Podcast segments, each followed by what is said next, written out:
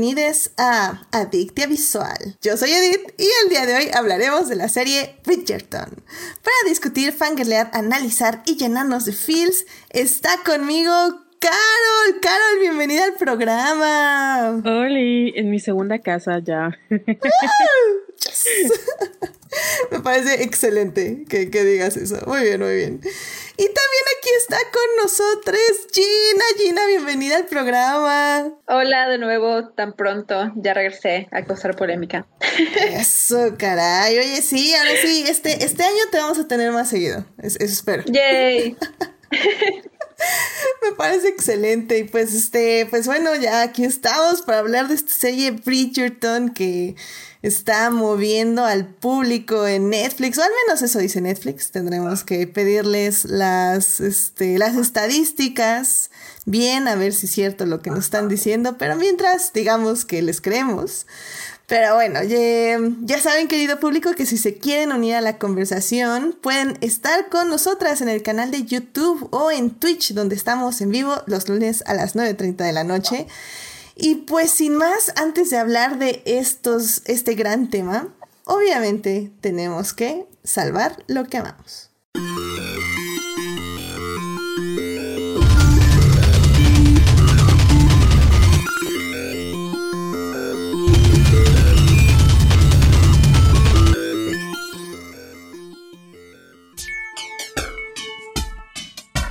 Muy bien, pues ya estamos aquí para salvar lo que amamos.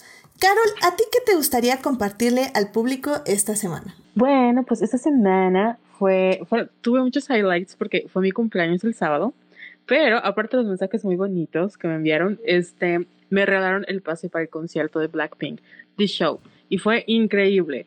Y, o sea, no solo la experiencia como religiosa de ver a las Blackpink, sino Em, pues fue como un vistazo a cómo supongo que ahora van a ser los conciertos vía virtuales, porque pues con esto del COVID, quién sabe cuándo vamos a estar todos vacunados. Entonces, se veía interesante. Eh, lo único que pues sí le falta como la, experiencia del público aplaudiendo y la emoción, pero fue, fue algo muy, muy increíble, me pasó muy bien, entonces ese fue mi momento de la semana. Ah, excelente, excelente. Oye, sí, por cierto, feliz cumpleaños, claramente, claramente. Reina Acuaria. Así es. Eso, caray, muy bien, muy bien. Eh, ah, obviamente, eh, tengo, tengo una hermana Acuario que también cumple este mes, así que... ¿De verdad? Me, me llama la atención, me llama la atención. Digo, wow, ahora, ahora veo a Carol bajo otra lupa bajo otra. la lupa astral. La lupa astral, efectivamente. ¿Cuándo es tu cumpleaños, Edith? Si podemos saber. ¿Mi cumpleaños? Mi cumpleaños fue el 10 de enero. Oh my god. Capricornio. Capricornio, efectivamente. ¿Qué, Los Capricornios son muy chidos. Sí. Claramente, estoy muy de acuerdo. Tenemos problemas, pero sí, somos grandes personas. ¿Quién no tiene problemas? Amén a eso, amén a eso. Muy bien, muy bien. Pues bueno, y qué padre que pudiste ver esto de Blackpink. La verdad es que eh, yo, por ejemplo, tenía ganas, bueno, teníamos como ganas de ver el concierto de Billie Eilish, eh, pero sí nos dolió el codo un poquito al final.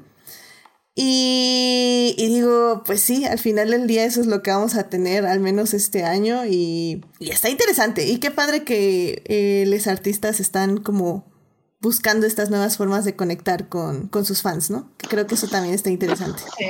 Sobre todo porque tengo entendido por Joyce que Blackpink también tiene como o sea, sus performances tienden a ser muy interesantes y al menos yo sé que a Joyce le gusta muchísimo una canción que solo tocaron en vivo, así que también eso es padre, de que los artistas a veces nada más tocan ciertas canciones en público y no sacan discos, no sé, o sea, está padre, qué bueno que pudiste disfrutarlo, Carol. Sí, fue, pues es que sí, lo, lo que más me impacta es que ahora pues antes cuando tú ibas a un concierto estabas restringida, ¿no? A, la escenografía que tenían. Igual no llegaban a tu país y pues ahora tienes muchas posibilidades, pero obviamente sin el sudor de otras personas y sin emociones para allá, pero, pero igual se disfruta. Muy bien, muy bien. Qué bueno. sí, ese es, ese es mi no gracias de los conciertos, definitivamente. pero bueno, pues muchísimas gracias, Carol, por compartir esto con nosotros. Y Gina, ¿a ti qué te gustaría compartir con el público esta semana? Pues a mí me gustaría compartirles a RuPaul's Drag Race temporada 13 que ya va para el quinto episodio. Este viernes salió el quinto episodio y se hizo como que medio polémica, porque pues ya saben cómo son los reality, los realities que luego les encanta nada más meterle leña al fuego y hacen que todas las conversaciones parezcan peleas y pues digamos que hubo así una disputa entre dos de las queens y empezaron a mandarle mucho hate tanto a la queen, una de las queens involucradas, como a su mamá. Y pues se me hizo como que ya demasiado exagerado y siento que ya después de 13 temporadas como que ya deberíamos saber que pues el reality TV es reality TV y está obviamente prefabricado para crear estas rivalidades y riñas para que la gente hable al respecto. Así que pues quería mencionarlo porque creo que el cast de esa temporada es muy bueno y hay muchas queens muy talentosas que merecen ser vistas más que por el drama que se fabrica alrededor de ellas y pues para que los fans de Drag Race en general eh, take a, chill pill, se calmen un poquito, you need to calm down. Eh, y pues eso, pues salvar lo que amamos, que es, es, la comunidad de Drag Race y a los concursantes que están dando todo lo mejor de ellas y pues no dejarnos llevar por eh, pues lo que hace el reality TV, que es pues nada más eh, aludir a nuestros instintos más eh, intrínsecos de querer drama y violencia y pues no. Y eso eh, es una es un muy buen cast, ha sido una buena, temporada hasta ahora, las queens son muy buenas y vale la pena verlas y apoyarlas y y no darle hate a las que no nos queden bien, más bien darle support y apoyo a las que sí nos queden bien y hacer una comunidad más sana, digamos. Sí, definitivamente. Creo que a veces se nos olvida que, que al final del día son performance, justo, y que son guiones y que son... Ay, ¿cómo se dirá? Pues, o sea, no, no está, no hay un script, pero casi, casi. O sea, hay, hay un guion que seguir, ¿no? Sí, los productores normalmente como que les, les si ellas nos están ahí eh, frente a las cámaras y los productores le piden a una de ellas, oye, pregúntale a tal Queen eh, esa pregunta y, ya, y pues lo van grabando y graban sus respuestas, pero pues es algo que los productores mismos les piden que hagan. Exacto. No es como que a ellos les nazca pelearse, nada más que pues los productores saben eh, qué es lo que va a causar una pelea, probablemente, así que a eso es a lo que le, le lo que quieren provocar, digamos. Sí, que, y que eh, básicamente tenemos que considerarles como pues actores y actrices. Bueno, sí, pero aparte, o sea, separar, separar a la gente de, lo que es el reality, ¿no? Sí, sí, sí. Que, o sea, tener un poquito de criterio y darnos cuenta de que, bueno, lo que estamos viendo es lo que los editores y los directores quieren que veamos, pero obviamente hay mucho más, a la historia va mucho más allá detrás de lo que vemos a cámara y las queens no son solo los cinco minutos de pantalla que tienen a la semana, digamos, es mucho más y pues ninguna de ellas merece ningún tipo de hate y mucho menos eh, buscar los Instagram privados de sus familias y mandar amenazas ahí, pues tampoco.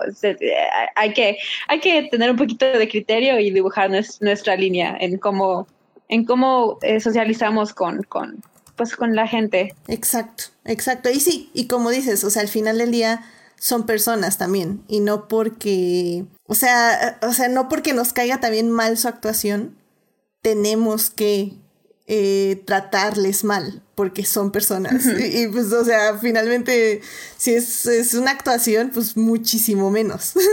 ¿No? O sea, es como... Sí. Ah, sí, separar a los actores de sus personajes creo que sí es una, necesidad y un algo que se tiene que hacer, definitivamente. A menos que sean, digamos, pues racistas y homofóbicos y eh, cosas así, pero, pero mientras sea algo así, le, como que le dijo perra a una de las otras concursantes, bueno, ahí dices, ah, eh, está bien, puedo, puedo pasártelo. Sí, es que Sabes, creo que digo, eso es igualmente para una conversación como más grande, pero creo que eh, actuaciones eh, ahora sí que están interpretando un personaje. Entonces creo que ahí es muchísimo más fácil separar porque ni siquiera es como que estas personas escribieron sus guiones, o sea, están interpretando algo que alguien más escribió. En el caso de, por ejemplo, directores o directoras, creo que sí es muchísimo más difícil separarlo y no creo que ni siquiera se deba hacer porque justamente eh, es, es su trabajo y es lo que quieren decir en un guion un actor y una actriz pues no tiene ese control. Entonces, digo, es, es interesante, pero sí, tengo, tienes, tienes toda la razón y nadie debería estar diciéndole nadie, nada a ninguna persona, definitivamente. Yo ahorita poniendo Call Me By Your Name, dejando a a un lado. no. Ignorando a Caníbal. Oh no. Ya sé, qué cosas. No, ya, ya ni me digas, porque yo seguía votando por la secuela de Man of Uncle. Ya no, ya no se puede porque oh, medio cast está cancelado. Oh, no, vida, ya. Ay, qué triste. En fin, bueno, eh, pues ya para cerrar esta linda sección, a mí me gustaría compartirles que la semana pasada, eh, Checo Pérez, nuestro querido Checo Pérez de Fórmula 1, ya fue a la fábrica de Red Bull y ya se puso el uniforme de Red Bull y ya tiene el cabo de Red Bull. Bueno, no, está haciendo, está viendo las pruebas, ajustes de asientos y así. Y la verdad estoy extremadamente feliz y muy expectante de lo que va a hacer Checo Pérez en esta siguiente temporada de Fórmula 1. le deseamos obviamente la mejor de las suertes y sabemos que es capaz de muchísimas cosas en ese auto. Eh, le deseamos mucha suerte con Verstappen, que creo que no es un piloto fácil, no es un compañero sencillo, pero creo que Checo ya llegando con toda esta madurez eh, profesional, creo que lo va a poder manejar bastante bien porque él sabe a lo que va, él no, no está esperando ganarle ni quitarle su puesto, o sí, ¿por qué no? Pues también es muy competitivo, pero creo que va con, con la cabeza clara de cuáles son sus metas y, me gusta mucho. Y también tuvo hace muchísimos años una mala experiencia con un equipo grande, así que creo que ya también está como preparado mentalmente para tener un, sacar lo mejor de la mejor situación. Y al final del día, pues hasta hace un mes, dos meses no sabía que, pensaba que ya no iba a correr Fórmula 1. Así que estoy muy feliz por Chico Pérez. Este, creo que no les había dicho aquí, este, abiertamente en Adictia que ya tenía, había firmado con Red Bull.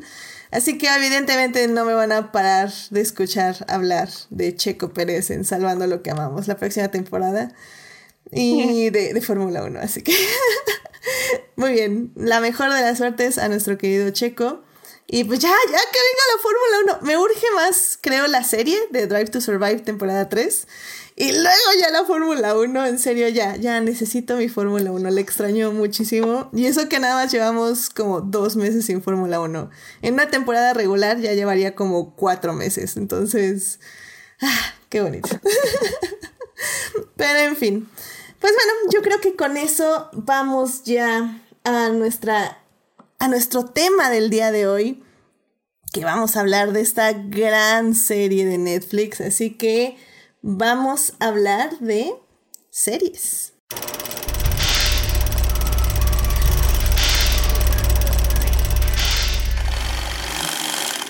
Muy bien, pues ya estamos aquí para hablar de la serie Bridgerton, esta serie que se estrenó en Netflix el 25 de diciembre.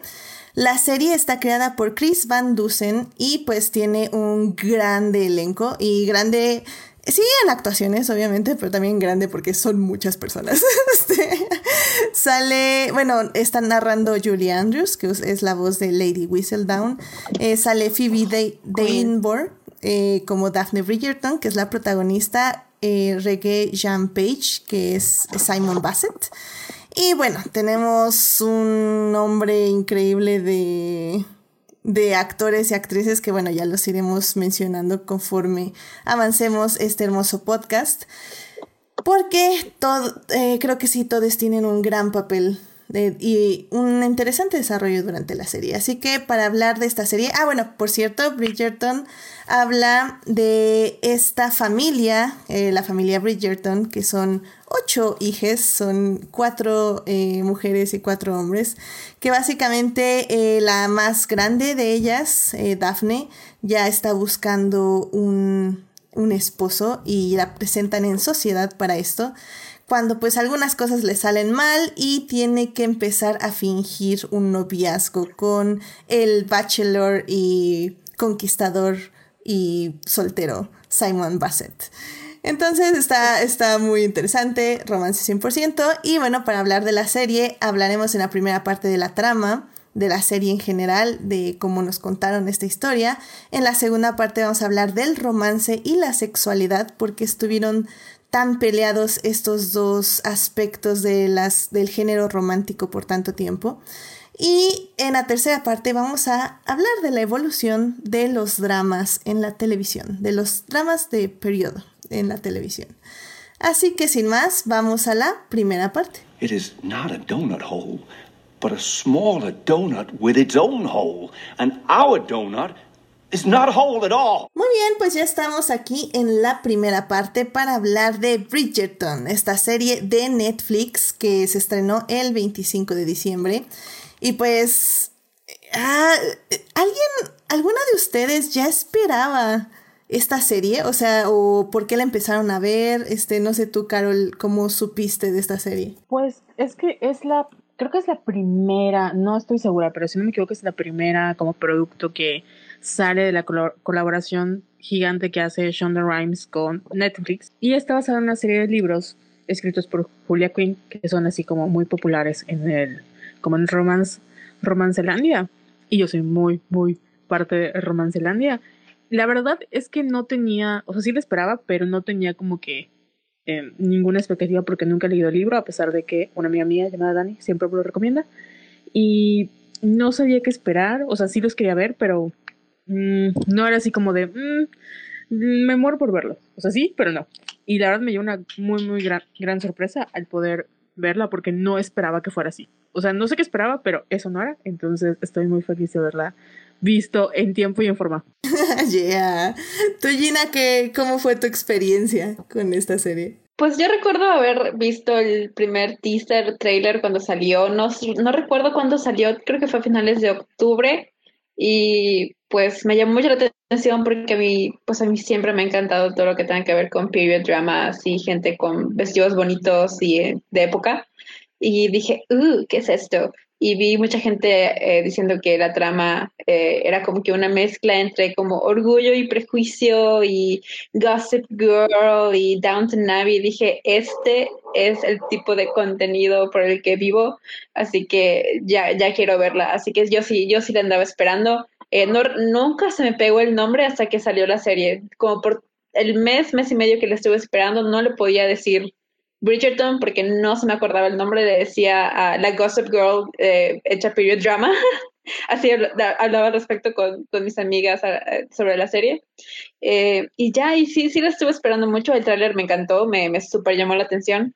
y la vi la, por, por cosas del destino, cuando salió, pues ese día fue Navidad, eh, salió Soul y yo estaba muy ocupada con trabajo, estuve trabajando en Navidad, así que estuve sin verla como dos días, eh, así que tuve que esperarme más que otra gente para verla, estuve esperándome unos días porque pues tenía mucho trabajo que hacer.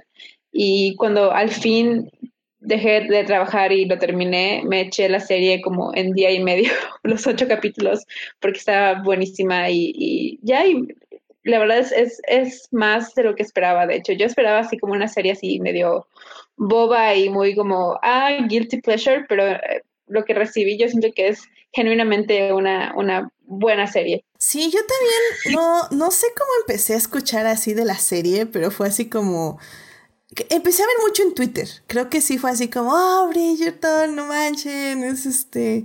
Eh, justo así, orgullo y perjuicio, esto, bla, drama, romance, no lo puedo creer. Había, había obviamente también sus controversias, que también estaba interesante igual fue así como, ya pónganla, vamos a ver y a ver qué pasa. Y, y, hubo partes que fue así como, ok, creo que esto no deberíamos estarlo viendo en familia, pero está interesante, está divertido. y creo que al principio nada lo quería ver yo y mi mamá le empezó a gustar. Y al final eh, creo que a mi hermana y a mi papá también les agradó. Pero, pero sí, definitivamente creo que hay algo que hace muy bien la serie de un inicio, es que sí utiliza todos los clichés románticos, ¿no? Eh, creo que, igual que todas las series de Netflix, peca mucho en que tarda en empezar. Creo que arranca ya bien, creo que hasta el tercer episodio. Pero todos los tropos románticos están ahí y creo que eso es lo que la hace funcionar perfectamente para las personas que nos agradan este tipo de narrativas, ¿no creen? Sí, definitivamente. Y fíjate que lo, mencionas. Eh, yo vi muchos como reviews de, de gente que, o sea, lee romance y consume contenido romántico y les gustó la serie. Porque yo no me iba, como que no iba a sentar a ver la serie si, estas, si esta gente no lo probaba. No porque no tuviera criterio propio, sino porque es muy fácil cuando haces, como dice Gina, este tipo de contenidos, caer en muchos errores. Siento que en general, como el, género de romance y las comedias románticas, todo es muy difícil de lograr.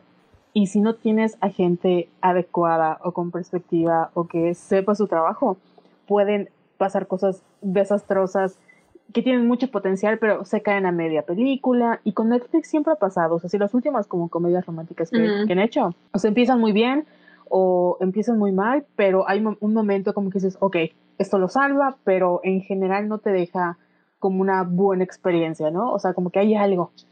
Y después de que vi a esta gente diciendo, no, pues me gustó mucho, es todo lo que he soñado, es una buena adaptación, dije, ok, la voy a hacer, porque se ve que estaba hecha con, con mucho respeto hacia los libros, que también es este, o sea, yo no los he leído, pero como que el género en sí, porque está dirigido para, entre, entre comillas, señoras calenturientas, entonces dije, ay, no voy a ser que, o sea, no sé, no tenía como que mucha em, expectativa, pero cuando vi que les gustó, ok, decidí a verla, la vi solita porque ya me esperaba las escenas fuertes, no me las esperaba así, eh, pero sí me gustó y me, me agradó que supieron hacer bien su trabajo.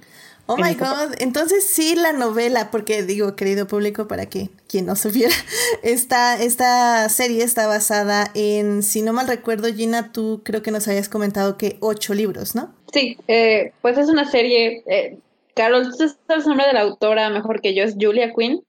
Sí, creo que sí, bueno, Julia. Sí, eh, ah, el primer libro con el que está basada esta primera temporada es The, The Duke and I, eh, pero pues sí, es el primero de, de, una serie de ocho libros que cuenta la historia eh, de todos los hermanos Bridgerton, que son ocho, así que cada uno de los hermanos es el protagonista de su propio libro. Y el siguiente libro, de hecho, es el del hermano mayor, Anthony, que se llama, ay, se me acaba de olvidar el nombre, pero eh, la idea es que cada temporada va a contar la historia de amor de todos los hermanos Bridgerton y cómo se casan y todo eso, en sus romances.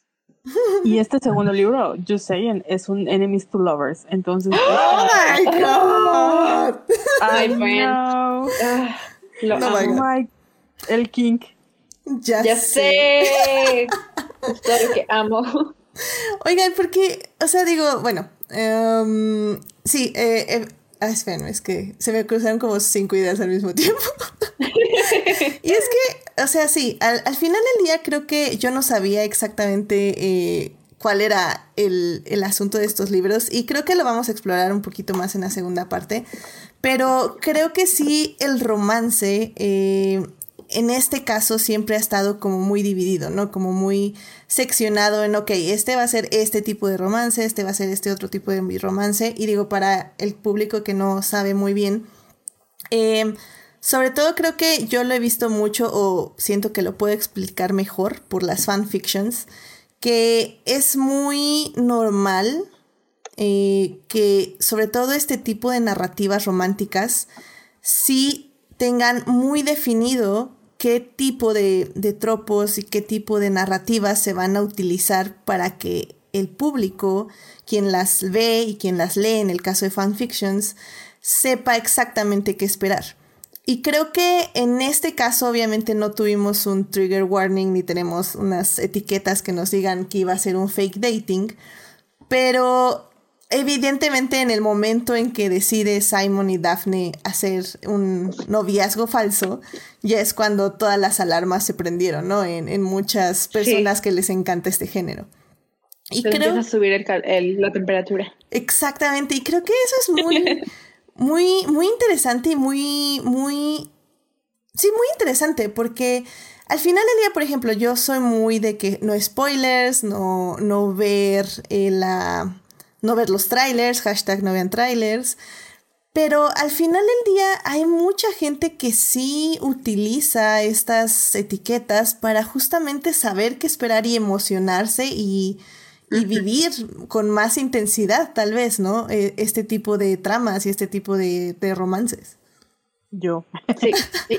Sí, igual yo. Igual creo que lo importante eh, para muchas personas, sobre todo pues en estos tiempos lo he visto más, que eh, esperan a que varias personas ya la hayan visto para que puedan decirle si tiene un final feliz, porque igual eso es algo como importante, sobre todo en ese tipo de historias como románticas y eh, rosa pastel y ese tipo de cosas, que, que termine de manera feliz, porque si no, ¿cuál es el punto de tener una historia de romance si, si va a terminar mal?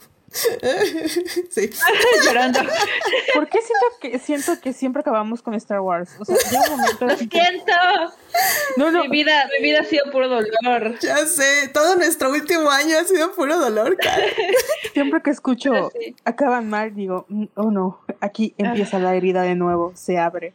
Ya No ha sanado Todo empezó todavía. desde Game of Thrones. Eso fue como Oh que my god. el sí. prólogo de los finales feos. Pero, ajá, nos No, desviamos, pero nuevo. creo que por eso- por eso mucha gente como que ha perdido la confianza en Sí. los escritores.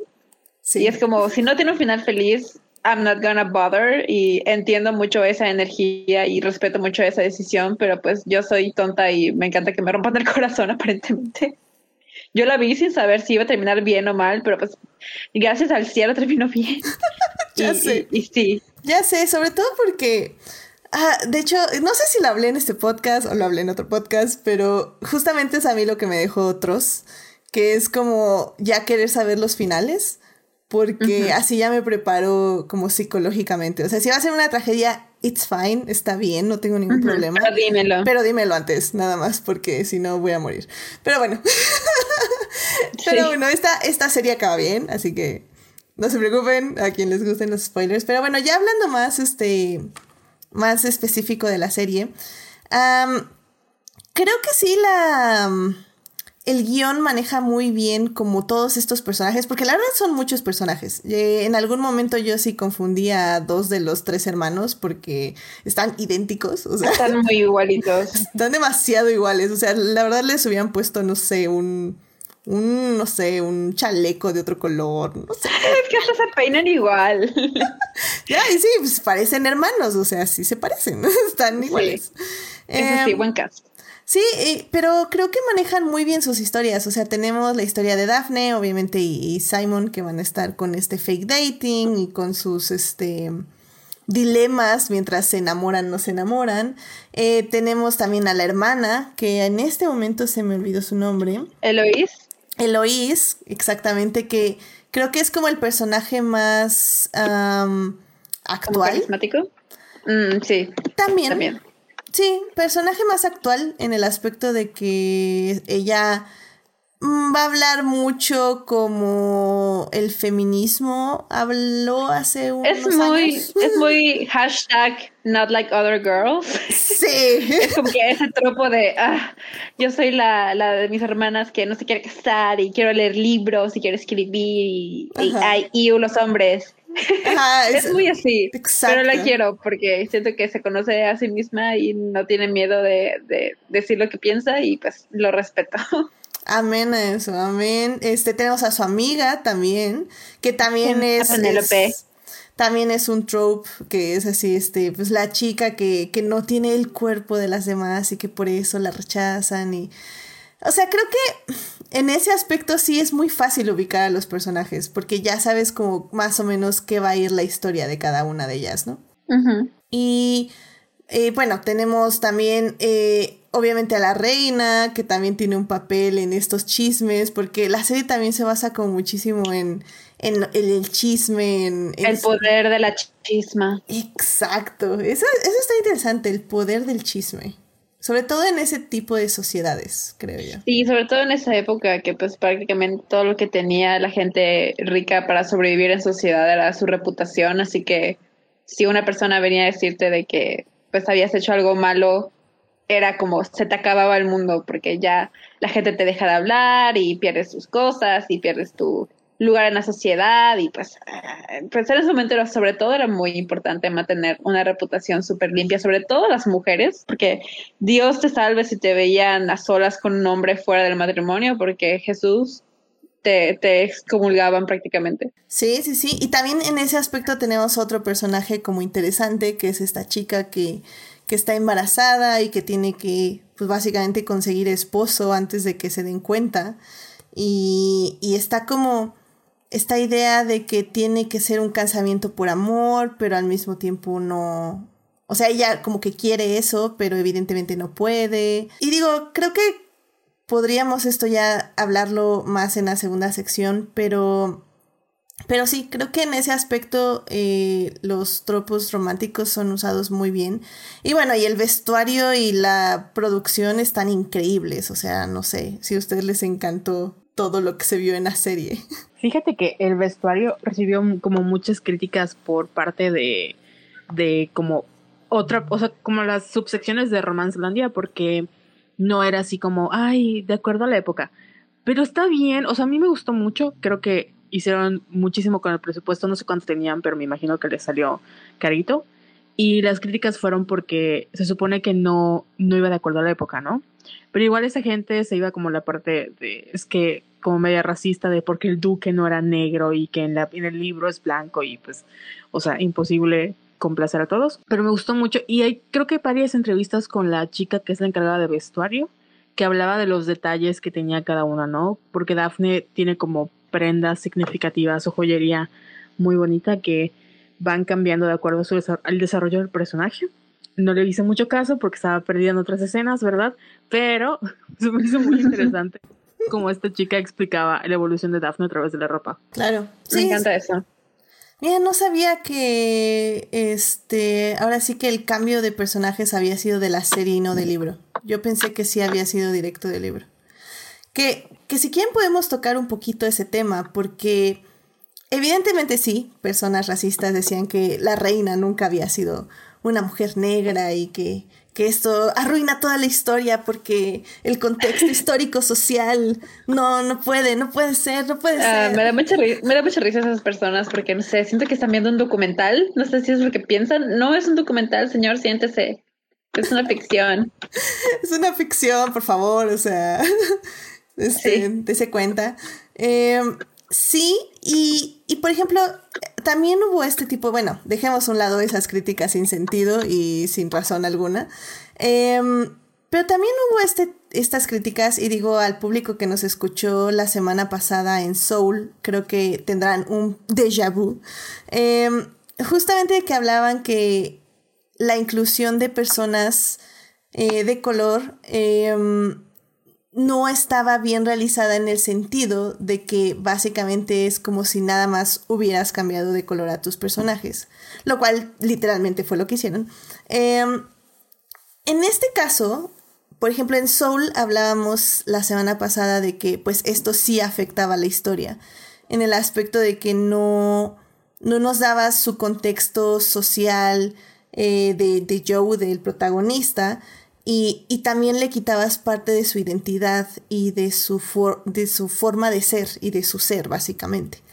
Sin uh -huh. embargo, en esta ocasión yo creo que yo no, a mí no me molesta, y digo, lo digo de, desde que pues no soy una persona negra, este, pero, y, y entiendo las críticas, en este aspecto a mí no me molesta porque creo que es un universo ficticio. Y en este universo ficticio, eh, el racismo, por lo que tengo entendido, no existe. O sea, no, nunca hubo este. Pues lo que, lo que, pues en la serie hay una parte en la que la tía del el duque de Hastings, uh -huh. de Simon, le, como que le está diciendo algo y es, ahí es donde explica como la lógica detrás de esto, que es que el rey George III se enamoró de una mujer negra y pues eso fue básicamente todo, se enamoró de ella, se casó con ella y gracias a que ella se volvió pues la reina al estar casada con el rey, eso le permitió a ella ofrecerle puestos de nobleza a gente de color y a levantar a, toda la raza negra, por lo menos ahí en, en, su país, en su reino, de pues el racismo, o sea, como que por el simple hecho de que el rey se haya enamorado de una mujer negra, ella tuvo el poder y hizo lo que estuvo en su poder para eh, liberar a su gente de pues de ese tipo de cosas y pues les dio la nobleza y pues por eso se, ahí se explica por qué hay gente de color entre los lords y las ladies y todo. Es una explicación sencilla que pues tiene sentido y pues es suficiente para mí. Así, a mí me hubiera gustado que no lo hubieran dado, o sea, como que no sentía que... Sí, no sentía, no era necesario, pero pues... Exactamente, siento que era por como para decirle a la audiencia, ¿no? Así que no nos sacamos a esta gente de la manga, soy una explicación, pero pues eh, hubiera dado lo mismo porque realmente no, como dice Edith, no hay este, o sea, si me dijeras que poner a gente de color y vamos a hablar de su contexto, su personalidad, su algo cambiaba la historia, pues obviamente hay una falta total, pero en este caso, o sea, no, no hay como que, o sea, el, el era el duque, ¿no? En ese caso me hubiese gustado que, o sea, los hermanos hubieran puesto aunque sea un poquito de color, porque la verdad no los, no los puedo identificar. Están iguales, y digo, bueno, tú tienes al duque y luego a los hermanos, o sea, como que me los vas a vender como muy guapos y pues, pues la verdad, no, pero bueno, cada quien. Ahora sí que en gusto se varía, definitivamente. Sí es. Sí, entonces digo, obviamente entendemos las críticas y sinceramente yo no vi tantas. Eh, Carol me estaba diciendo hace ratito que sí vio más. Em, pero en o sea, sí, son válidas las críticas. En cierta forma creo que justamente es como se justifica la serie, como poniendo reglas en su propio universo. Y, y creo que en ese aspecto lo hace bien. O sea, al menos, al menos intentaron justificarlo y creo que funciona. como estábamos diciendo. Sí, pues es, es mejor eso que literal. Pues la otra opción es solo tener gente blanca en el cast y eso ya en pleno 2021 pues no es interesante. Y menos si tienes a una mujer como Shonda Rhimes, que es una mujer eh, negra que se ha eh, puesto en la televisión como una de las eh, creadoras más importantes. Es la mujer detrás de, de Grey's Anatomy. Eh, así que pues obviamente ella no iba a poder hacer una serie sin pues incluir personas de color, pues sería, sería hasta lo más ridículo del mundo que no lo hiciera. Y pues lo hizo, lo hizo muy inteligentemente, yo creo. Completamente de acuerdo. Y digo, para quien no sepa del público, Shonda Rhimes es la productora de esta serie. No es showrunner, pero sí es productora. Entonces también es muy importante. Y además, o sea, en general, como estas críticas vienen como del nicho de la gente que consume romance y ese lugar es un lugar muy blanco. O sea, toda, la, mayoría de las otras son blancas, eh, pero son así Karens. o sea, Karens, literal. Y pues última, o sea, en los últimos años han habido como varios conflictos muy marcados donde eh, las autoras de color ya están, porque pues sus libros no solo mezclan a gente de color, sino también hablan como del romance dentro de otras culturas, lo que, o sea, como que las historias son de yo me enamoro de alguien que es diferente de mi religión y si hay un problema con mi familia o el que yo tengo estos estas inseguridades, pero porque yo crecí en este tipo de, de, hogar y si lo comparas con la gente blanca es totalmente diferente. Entonces, cuando, cuando estas autoras empiezan a consumir romance, sí es de no, o sea, me quieres vender como la idea del amor es universal y es lo más maravilloso, pero es por gente blanca y yo no me siento representada, ¿no? Y sí hay como muchas mujeres o personas que crecen, incluso la comunidad LGTB, que por años estén, han, o sea, como que igual han sido historias contadas desde personas heteras, ¿no? Entonces como que, eh, sí, me hablas de representación, pero yo no aparezco ahí, mi historia no es así, o sea, yo no lo estoy contando. Entonces, las críticas que se le hacen a la serie, de verdad es gente envidiosa porque no adaptaron su libro como ellos quisieran, porque no hay ningún como problema con la serie. Creo que le agrega, y es hasta refrescante que por fin podamos, se nos abran muchas posibilidades y podamos pensar en Orgullo y Prejuicio con Dev Patel y no sé, mm. yo volé, Orgullo Dev Patel y como que mi mente voló mucho. Ya regresé, ya regresé. Claro, completamente de acuerdo. Aparte, si no fuera, si no fuera así, no tendríamos eh, a Roger Jean Page en el papel de, Simon, que es, pues, creo que es el, el, mejor que de la serie porque es el que más llamó la atención, por lo menos de mí, no sé, no puedo hablar por las demás, pero es un muy buen actor y, creo que eh, personifica a, a Simon Hastings muy, muy bien. Sí, completamente de acuerdo. Creo que de las actuaciones masculinas es la que más destaca. Y digo, creo que ya lo veremos porque, bueno, esta serie ya está confirmada para la segunda temporada. Así que creo que ya en la siguiente temporada veremos como más protagonismo de otros eh, personajes masculinos. Pero ah, en esta al menos creo que los demás tienen como momentitos, pero son muy fugaces y muy rápidos. Entonces como que alcanzamos a ver un poco de sus personalidades, pero no alcanzamos a enamorarnos o a sentir demasiado por ellos, ¿no? Mm, no. Creo que de los Bridgerton, eh, pues Daphne obviamente porque es la protagonista, Eloise tiene igual muy un papel bastante grande, Anthony igual, aunque luego te cae mal por entrometido, eh, y un tantito eh, Benedict por su como su subplot de querer ser pintor y todo eso y un poquito Colin porque tiene como que interacción eh, con Marina y Penélope y así.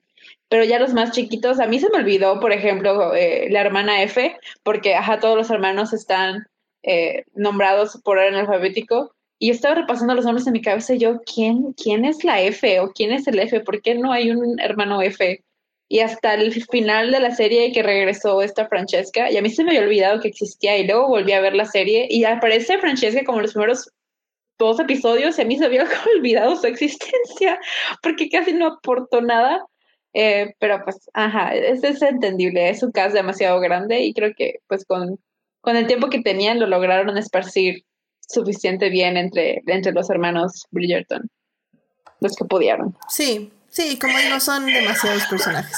demasiados, definitivamente. Sí, los más chiquitos, eh, Hyacinth y, y um, Gregory, creo que es el, el G. Em, pues ya están muy chiquitos, ellos no tienen nada que aportar, así que están ahí como, como adorno. Exacto. Ay, muy bien, pues yo creo que con esto podemos ya pasar al siguiente tema que, que va a estar muy interesante, así que vámonos a la segunda parte. Muy bien, pues ya estamos aquí en la segunda parte para hablar de Bridgerton, esta serie de Netflix que se estrenó hace un mes y que ha roto todos los este los records, según Netflix, así que uh. y bueno, pues sí, hace, que, hace unos días publicaron, así que, ah, Bridgerton es oficialmente eh, el original de Netflix más eh, exitoso de toda la historia. Sí, pues, todo así como, uh, no tenemos las estadísticas. Pero, no tenemos los datos, pero pues según Netflix que sí. Según pues. dice Netflix y que le tenemos que creer que sí, así que... ¿Por, qué, ¿Por qué dudaríamos en Netflix? I mean, se me ocurren como 500 razones, pero ok, sí, está bien, ¿no? Completamente de acuerdo. Y pues bueno, en la primera parte hablamos de la trama y bueno, un poquito de la trama, fue más bien como en general de la serie. Y en esta segunda parte vamos a tocar ya el romance y la sexualidad, porque de hecho en el chat nos estaba diciendo eh, Jesús Alfredo, a ver, miren, tengo una nueva cosita. Ah, ahí está el chat, muy bien. En el chat nos estaba diciendo este Jesús Alfredo, nos estaba preguntando, señoras calenturientas, con emoticon de risa. Y es que sí, oh, sí. puede dar risa, pero y, y, sí, es una gran pregunta de por qué hay novelas para señoras calenturientas. Y, y, bueno, no sé si alguna de ustedes quisiera como explicar o detallar un poquito más eso, ese statement. Karen. Siento los ojos que no veo en mí. Pues es que, como les decía, el género romance en general es... La mayoría son, o si no todas, son escritoras mujeres, ¿no? y tiene como bases muy, como decía Gina, o sea, tiene que haber un final feliz, se centra en el romance o la historia de amor de el héroe y la heroína, hay diferentes tropos y si bien no es necesario que haya escenas de sexo, sí hay escenas de sexo y creo que mucha gente tiene ese acercamiento con estos con esa literatura rosa o romántica, incluso erótica con Fifty Shades of Grey pero eso fue como lo que salió mal, o sea, es como lo mainstream que salió muy mal, porque hay libros que tienen mucha calidad y que tocan esos temas, y yo sé que para muchas personas es como de señoras calenturientas porque solo voltean el libro y es como sexo así explícito y detallado toda la cosa, pero en realidad em, en este caso y en los libros, las escenas de sexo tienen que ver con la intimidad y con como esa conexión entre los dos personajes y sirven para mostrar como el point of, point of view de la heroína y tal vez del héroe, del héroe como de sus sentimientos,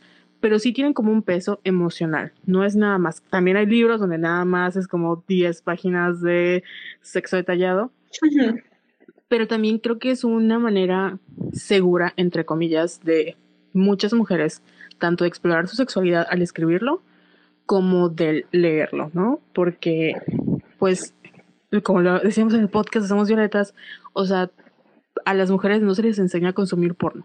O sea, es, nosotros, como las mujeres son tratadas como objetos en, en el porno, pues nunca nadie nos ha enseñado como a disfrutar de nuestra sexualidad. Y muchas de las lectoras llegan a estos libros porque lo encuentran que en el baño de la tía, que lo ven en el Walmart o que se topa con eso en internet y les llama mucho la atención porque es una manera totalmente diferente de cómo han visto el sexo, ¿no? Como algo, pues, que es malo o que tiene que ser de matrimonio. Exactamente, como que es algo que te va a perder, ¿no? O sea, como si lo tocas, te embarazas y, y ya. y te mueres. y te mueres, ¿no? este, estos libros exploran como esa manera muy segura porque puedes leer de todo, ¿no? Hay de todo. Y estos contenidos también les ayudan como a, pues en caso de que quieran como disfrutar de esa parte de su vida, no tienen que sentir que están comprometiéndose a ver algo que tal vez no les, no les prende, como un video porno donde pues es muy difícil encontrar este contenido creado por y para mujeres que esté pensado en la female gaze, ¿no? Entonces, no todos los libros son así, hay mucha misoginia internalizada, pero este, hay, hay personas, o sea, con el paso del tiempo, como que han hecho, se han hecho más conscientes también de, de estos tropos, de estas mini críticas, y como todos los lectores, tú consumes y sabes que te quedas con lo que resuena contigo y con lo que no y que sabes que no va con tus valores, pues también lo eliminas. Sí, y me parece como e, e, es que es eso, es como súper interesante. La verdad, yo, yo en este tipo de literatura me la empecé a encontrar porque fanfiction de Star Wars. Y, y, y, se me hizo como súper mega interesante porque, pero hay un autor mexicano que yo recuerdo que tenía como, ay, es que se, se me fue por completo y, seguro que ahí tengo un libro de él, pero bueno, recuerdo que sí había leído como varios libros eh, con escenas de sexo y, y que sí detallados. Y cuando empecé a leer fanfiction o este tipo de, de pues escritura, sí me, o sea, sí fue así como, uf, o sea, realmente, querido público, o sea, si, obviamente si no lo quieren leer como por gusto, entre comillas, sí lo recomiendo muchísimo, al menos como en aspecto de investigación, porque la manera en que las mujeres escriben, es, es como dice Carol, o sea, es, es, realmente lo que dice Carol, es muy emocional. Y sí puede ser muy explícito en el aspecto de que literalmente les dicen dónde poner la mano, el pie, y todo. Este, es, es 100% emocional y, y, se basa mucho en el consentimiento, en preguntar si, si está bien, si se sienten bien, si están cómodas, en en la, delicadeza de los movimientos, aunque no sean delicados. O sea, es, muy, muy interesante. Y, justo conforme avanzaba la serie de Bridgerton y, y bueno, en, la serie ya este Simon y Daphne se casan eh, después de mil cosas, pues obviamente en el romance viene esta intimidad sexual. Y, y, conforme fue avanzando, y decía, ok, bueno, esta escena la van a cortar aquí, ¿no? Sigue la escena, ¿no? Sigue la escena, oh, wow, otra escena, mira, otra escena, llevamos dos episodios y seguimos con esta escena. Y fue así como súper interesante, eh, un poco awkward, pero, pero sí fue así como, wow, o sea, realmente no se detuvieron en el fade in, digo, fade out de velitas y sigamos hablando de otras cosas. Y amanecen al día, la mañana siguiente abrazados. Exactamente, con, con, las cubiertas, con las sábanas, eh, cubriendo estratégicamente partes del cuerpo. Sus cuerpos, sí. y, y se me hizo como muy interesante porque dije, wow, o sea, es una de las primeras, si no es que el primer romance donde hay mucha sexualidad de la protagonista. Y no solo eso, no solo las escenas de sexo, sino las preguntas de, oigan, este, ¿por qué nadie me dijo que esto tenía que pasar para quedar embarazada? ¿Qué, ¿Qué pasa ahí con la educación también? Y eso está como increíble. O sea, a mí me pareció excelente. Sí, es, es, es, muy interesante porque creo que, pues, algo que, que Bridgerton enfatiza, tal vez no tan en tu cara, pero sí es muestra de que en esa época, sobre todo, literalmente las mujeres no tenían poder sobre nada, ni de sus tierras, ni prácticamente ni con quién se casaban, no tenían poder de nada. Y menos ni siquiera de sus cuerpos, porque Dios mío, sus madres nunca les educaban de cómo se hace un hijo, ni qué es el coito, ni cuando una mujer se casa con un hombre, qué es lo que sucede en su noche de bodas, nunca les enseñan nada. Y esa, mantener a las mujeres en la ignorancia es una manera del patriarcado, obviamente, de no dejarlas vivir su mejor vida, por ponerlo de alguna manera, porque si las mujeres se enteran de que el sexo puede ser algo placentero, eh, las vamos a perder, ya sabes, como que esa es la idea del, del patriarcado y por eso como que procuran mantener alejadas a las mujeres del malvado sexo, de que sean puras, de que, de que no lo hagan, de que solo con su esposo y que el esposo es el que tiene que tomar las decisiones. Así que no vamos a educar a las mujeres para que no sepan nada y nada más se dejen llevar literal rojitas y cooperando. Eh, y es algo que, que tocan en Bridgerton, literal, Daphne este, le planta a su mamá y le dice, ¿por qué nunca me dijiste esto? ¿Por qué nunca me explicaste estas cosas? ¿Por qué preferiste eh, no hablarlo porque era incómodo y, y, no darme las herramientas y las armas para protegerme de alguien que podría herirme, que es prácticamente lo que pasa con Simon, que hay todo un drama ahí. Y siento que el, la manera en que Daphne toma control de su sexualidad es literal ella tomando control sobre sí misma, que es lo único sobre lo que puede tener control, sobre todo pues cualquier mujer en esa época. Así que hacer esa conexión de la sexualidad eh, significa poder es, es, es importante y, y, pues lo, el mejor ejemplo es esto de la educación y la falta de educación literal. hay una parte muy chistosa en la que eh, se enteran de que una de las Federington podría estar embarazada y Eloise está como que, pero ni siquiera están casadas, o sea, ¿se puede una mujer embarazar sin estar casada? Eh, estar casada no es un requerimiento y es muy chistoso, pero pues detrás de eso hay pues una gran, gran, gran ignorancia y falta de educación sexual. Em, que bueno, pues eh, lo, lo hablan en la serie y hablan de los riesgos que, los, los riesgos que corren las mujeres al no saber sobre estos temas. Sí, completamente de acuerdo. Este, también eh, creo que una de las partes controversiales de justo este tema fue, eh, bueno, eh, bueno, hemos hablado más o menos con spoilers, querido público, no, no creo que les arruinemos muchísimo de la serie si se enteran de estas cosas y no la han visto. Realmente creo que la serie tiene su propio ritmo y entrega las cosas muy bien.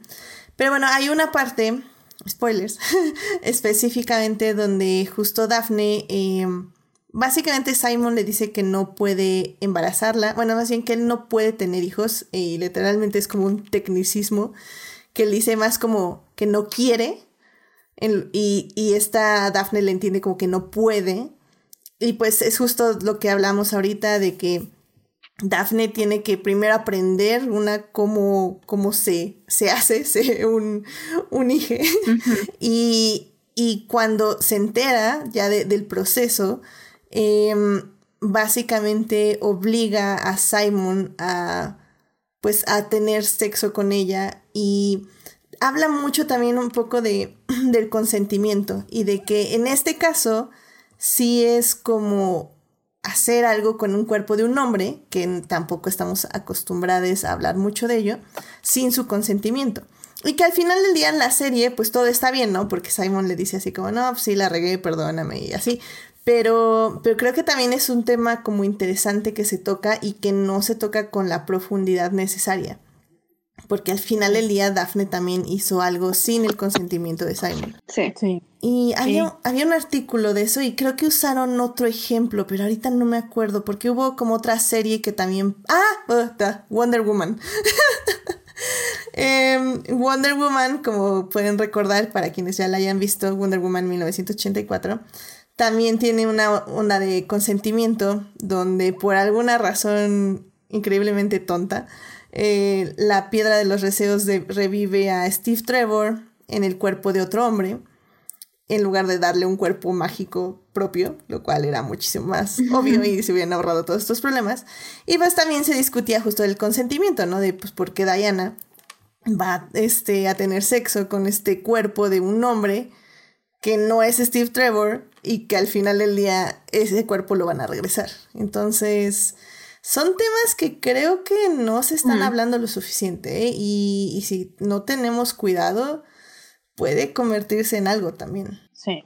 De hecho, hoy vi un como TikTok de una serie que no estoy creo que se llama The Teacher, que está en Hulu, no lo he visto, pero es una escena que como que me, me impactó porque sale este chico el que protagonizó Love Simon y tiene creo que una escena con como de confrontamiento con una que fue su maestra. Y le explica a él, o sea, no sé si es spoiler, pero tengo que hablar de la escena, este, él, o sea, entiende que hubo una relación con la maestra cuando él tenía 17 años y la manera en la que él lo confronta y le dice, es que yo era un niño, tú te aprovechaste los momentos donde yo creí que había, teníamos algo en realidad eran tuyos, o sea, tú los creaste y tú me, o sea, tú me sacaste del baile, tú me hiciste esto, tú me hiciste lo otro, porque yo era un niño, yo tenía 17 años. Y le dice la, la chica, no, es que yo no te obligué a hacer nada que tú no quisieras. no, es que sí me obligaste, porque todo lo que hiciste o sea, en ese momento yo pensaba que era yo, pero en realidad yo lo estaba haciendo porque tú creaste una atmósfera y yo no estaba en edad para consentir, yo era un niño y tú eras una maestra, ¿no? Y lo fuerte fue que muy pocas veces, y él habló también como la parte de la vergüenza y como que el odio, y leía los comentarios de muchos chicos en la misma posición, y es muy, por lo mismo de, de que hablábamos de la female gaze, ¿no? cuando estamos acostumbrados a una male gaze dentro de un producto, siempre vemos esto de que mientras los hombres tengan más sexo todo está bien, ¿no? Y mientras mujeres tengan, este, sean objetos está bien. Y es, si no tenemos, como dice Edith, cuidado de cuando tratamos de hacer como la, la traducción a la female gaze, de que en vez de que sea una traducción sea como, como una de verdad empática, podemos caer en estos problemitas de que en realidad fue una violación porque si hubiera sido al revés, hubiera sido una violación. O sea, si Simon hubiera hecho lo que hizo Daphne sin el consentimiento de Daphne, sería una violación con todas las palabras. Y ahorita como es romantizado porque había trama, porque pues ella quería como que obligarlo y era un momento de pasión, al final Simon se molestó y todo y luego lo solucionaron, pero pero también implica, o sea, es una violación porque él no quería. Entonces, sí, por eso es como muy picky, eh, o sea, es muy tricky cuando hablamos como de pasar los tropos, ¿no? O tratar de eliminar esta parte patriarcal o misógina de, porque al final sigue siendo, son no tanto misoginia, pero sigue siendo como muy patriarcal esta idea de que, pues él estaba pasando bien y al final no pasó nada, cuando, oye, sí pasó, porque no puedes hacer cosas con los cuerpos de las demás personas, porque no tiene su consentimiento y no es correcto. Sí, efectivamente. Y ahí los estaban mal, porque, pues, pues, obviamente lo que Daphne hizo fue mucho peor pero igual, pues, si tu mujer no sabe nada eh, y te aprovechas de que no sabe nada y no le dices la verdad, pues también es como mm, shady. Así que, pues, ahí ninguno de los estaba bien, pero pues la serie tal vez pudo haber eh, recalcado más que lo que Daphne hizo e-, era algo más grave de lo que la serie hace parecer. Sí, que es como dices tú, la falta de la educación sexual, como que se nota el, el hecho de que dices tú te pueden lastimar y tú puedes lastimar a alguien sin querer.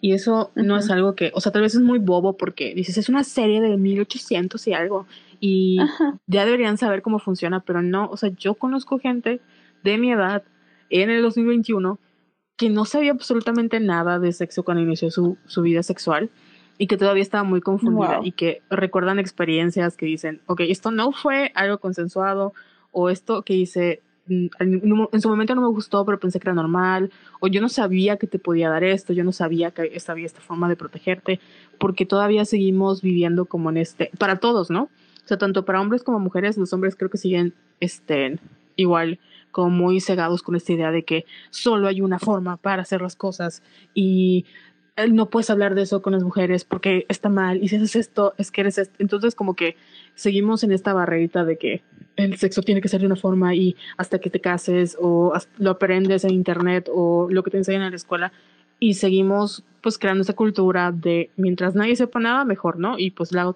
tú, ya te, tú ya aprendes solito cuando vayas en la marcha.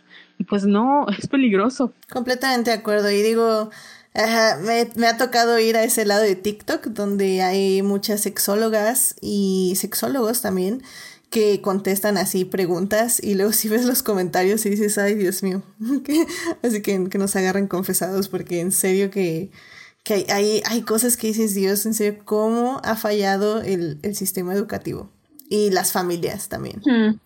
para explicar muchas cosas. Y, y, nadie está exento, ¿eh? Nadie. O sea, realmente hay cosas que se aprenden y que dices, ¿what? y es, es muy, muy, muy importante por eso tener un sistema educativo que enseñe todo esto para que, sobre todo es eso, es para proteger, o sea, no es como dice el Frente Nacional de la Familia y todos estos lados de que, ay, van a tener sexo y orgías y, ah, no, no, no, y, y creo que en ese aspecto la serie lo hace muy bien y lo dice, es para proteger, proteger a la persona que está teniendo sexo porque necesita saber qué está haciendo y cómo lo está haciendo y por qué lo está haciendo y que lo está haciendo de manera que se sienta una, eh, se sienta cómoda y que, y que sea, eh, ¿cómo se dice? Pues bueno para ambas personas. Y, pues sí. Y creo que, creo que en ese aspecto eso lo hace bien la serie. Pero sí, tiene ese pequeño, pequeño grande tropezón. Igual quería comentar algo que eh, no sé si Bridgerton es la primera serie que lo hace, pero pues se ha implementado, creo que Carol y, Jess lo comentaron en su episodio de Bridgerton de eh, Somos Violetas, pero eh, empezaron a implementar un, un papel en el set que es el coordinador de intimidad, que prácticamente es la persona que se encarga de coordinar las escenas de sexo y de intimidad, como dice el nombre, y esto está para que para proteger tanto a los actores, pero sobre todo a, los, a las actrices. Perdón, no sé si se escuchan mis perros. Se escuchan, pero están bien. sí. Bueno, eh, para proteger a los actores y sobre todo a las actrices eh, cuando se están grabando esas escenas muy íntimas y, fuertes y difíciles de, grabar. Y creo que es ah, algo, una iniciativa muy padre que ahora van a implementar tanto en series como en películas de Hollywood para cuidar a, las personas involucradas de, pues, de cualquier tipo de, abusos que pudieran haber en el set y para, sobre todo, cuidar que ellos estén cómodos, que nadie está haciendo nada que no quiere y pues que la escena salga lo mejor posible, que se vea bien y que ellos se sientan bien haciéndola y que todo esté bien y a salvo y consensuado y pues legal. Pero me parece muy, muy interesante eh, este nuevo papel de coordinador de intimidad y me, me agrada mucho saber que había una persona detrás de cámara cuidando todos esos detalles que pues por años ha pasado por alto, pero que creo que sí es, es importante tomar en cuenta. Sí, de hecho en Vulture, esta página, eh, salió un artículo escrito por Catherine Van Ardentock que se llama Sex on Bridgerton is all about keeping everyone for rolling off the tiny beds. El sexo en Bridgerton es, eh, se trata de mantener, de evitar que se caigan de las pequeñas camas, así se llama el artículo. Y es una entrevista con Lizzie Talbot, que efectivamente es la coordinadora de intimidad de Bridgerton. Y ahí habla justo de lo que estaba hablando Gina, que es este de que todas las personas se sientan cómodas, pero y ella también explica algo que, se me hizo muy interesante, que es este, que ella no dirige las escenas, o sea, no, no es como que ella dirige la narrativa, ella dice, o sea, a mí no me importa cuál sea la narrativa, si se, si se pelearon antes, si no se pelearon después, etc. Dice, yo lo que hago es que si eh, las actrices y los actores están en una roca, eh, estén cómodos en las rocas, no se dañen las espaldas, no se dañen los pies, que, tengan una posición que puedan hacer eh, por su propia flexibilidad, que este, pues sí, básicamente eso. Entonces es, es mucho acerca de los cuerpos y de, de, los objetos en donde están los cuerpos. Entonces sí, está muy, muy bueno el artículo, está en inglés, Vulture, eh, se los voy a poner ahí en las, eh, en, en, el, en la página, en Tumblr y en el post de Facebook que se pone el viernes, para que le echen un ojito. Y, y pues sí, o sea, al final del día creo que esto es lo interesante de Bridgerton. Creo que tomar eh, ya un componente sexual y ponerlo en literalmente un, una serie romántica, porque, o sea, yo creo que si quitamos estas escenas, realmente no... No voy a decir que no afecta, pero más bien como que estábamos acostumbrados a que no existían estas escenas, aunque sí existían en la trama, ¿saben? O sea, como que no se veían, pero pues sí existían, porque pues sí estaban, o sea, en, el desarrollo de los personajes. Y si las quitan, sí, tal vez no afecta, comillas, comillas, la trama, pero creo que es importante verlas por todo lo que ya hablamos. Y, creo que como bien estamos, hemos estado discutiendo, eh, tener la mirada femenina, el female gaze, eh, y también aceptar que el público femenino también quiere y gusta de ver estas escenas. Creo que también eso es muy importante porque la serie no solo acepta que, que, el género necesita estas escenas, sino que también el público puede tenerlas y disfrutarlas. Sí, que no tiene nada de malo disfrutar una, pues, pues las escenas de, de sexo, al final de cuentas, pues están hechas para ser lo más placenteras visualmente posibles. y pues no tiene nada de malo, no debería tener ningún tabú, eh, siempre y cuando se maneje, pues obviamente, pues con respeto y todo. Em, pero pues no, no debería ser como que, eh, ay, me, me aprieto las, las perlas en mi cuello porque hay una escena de sexo. Pues no, está bien aceptar que somos humanos y nos gusta ver a gente atractiva haciendo cosas sexys, está bien, no está mal todo, todo, todo tranquilo, podemos aceptar que nos gusta y disfrutarlo sin tener pues culpa. Claro, y que digo, ambos eh, actores este lo hacen muy bien. Este, ay, se me acaban de ir sus nombres. Tienen, o sea, tienen una muy buena química. O sea, creo que funciona muy bien en pantalla su dinamismo y la pareja que se crea, ¿no? Sí, algo igual que funciona es la cinematografía y la fotografía que manejan. Eh, nunca se me va a olvidar ese plano cuando están en la escalera. eh, creo que sí, las dos vimos, las tres vimos la serie, así que pues sabemos qué escena cuando está en la escalera y Daphne está toda acostada y eh, Simon está haciendo eh, business en la parte de abajo. Pero está desde arriba y se ve la escalera de caracol y están Daphne y Simon recargados hacia, hacia la derecha y se ve como hacia abajo eh, el, el, resto del, del, no un castillo, después de la mansión. Es, una, es un plano estéticamente muy bonito eh, y pues eso igual le, le, agrega mucho a las escenas de, de, de sexo porque no son simplemente ah, pues mujer, hombre haciendo eh, movimientos eh, adelante y hacia atrás, sino que realmente se tomaron la molestia de hacerlo lo más visualmente atractivo posible y pues igual eso les da muchos puntos. Completamente de acuerdo.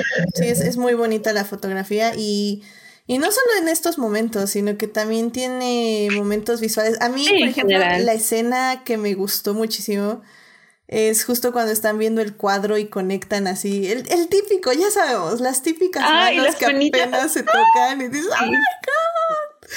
Y, tiene esos momentos súper eh, clichés románticos que funcionan súper bien y siempre van a funcionar súper bien. Y también tiene estos otros momentos que no habíamos visto en televisión en este género y también funcionan muy bien. Entonces, creo que tanto el romance funciona así como los momentos sexys. Creo que se complementan perfectamente, ¿no? Y, es por eso que mucha gente, o sea, eh, como que hay esta conversación sobre las escenas de sexo, porque son como nuevas. Porque no estamos acostumbrados y es como shock ver que veamos a una, en un, sobre todo en un period drama, a una mujer descubriendo su sexualidad, porque sea como sea lo está haciendo y evolucionando y sintiendo cómo va ganando poder personal sobre eso. Y al mismo tiempo, o sea, es como lo impactante, ¿no? Pero la serie sí, o sea, el romance, que es por lo que algunas entramos a ver qué, qué va a pasar, porque nos gusta el, el fake dating, porque estábamos este, intrigadas con los trajes o cómo iba a evolucionar la trama. Y al final, todo, todo lo que dicen ustedes de la, de la fotografía y de la música, sobre todo, Mm, como que va conectando con esa atmósfera de son personas que se están enamorando y tú te enamoras con ellos, ¿no? Entonces, por eso también eran como importantes estas escenas porque eh, hablan de la conexión de la intimidad que tienen los dos personajes que como dice Edith, cuando tú lees un fanfiction, o sea, no lees porque quieras leer lo mismo que ya te dieron las personas, sino porque quieres más, quieres más de ese universo, quieres más escenarios, quieres saber cómo hubieran sido las cosas, porque tienes muchas ideas. Y es lo mismo con los personajes, o sea, al final creo que, bueno, Daphne llega un momento en el que piensas que es una persona niña blanca, blanda, ¿no? O sea, como que habían personajes más interesantes. Pero al final de cuentas es lo mismo, o sea, es como una historia de amor y el hecho de que cualquiera se puede enamorar y que pueda haber una, una historia extraordinaria y esto de que empezaron a andar por, por business, pero luego cayeron for pleasure. de o sea, sobre todo, bueno, a mí no se me va a olvidar la escena de cuando el duque da su discurso a la reina. Que es como de, Ah. ok, shook, o sea, muerta. Sí. Porque están bien escritos los diálogos. Y eso es algo que, como les decía, yo siento que como persona que consume muchas comedias románticas, a veces no es necesario tanto el, como la gran trama o, o sea, nada, ni siquiera como el lead pr- principal tiene que ser Chris Pine, o sea, nada, pero que esté Mm. bien escrito y que tenga este, que sientas eso, que puede pasar y que cuando te pase digas, oh, yo quiero vivir eso, ¿no? Mm, Y hay Sí. muchas comedias románticas que acabas diciendo, ay, por favor, ya. O sea, amiga, te hubieras saltado este acto y no pasaba nada. Y en este caso sí es como de, ay, ¿te imaginas que un día yo esté viendo a la reina y tenga que salir con un duque? O sea, obviamente Sí. nunca va a pasar, pero te gusta la idea, ¿no? Pero es una buena, una bonita idea.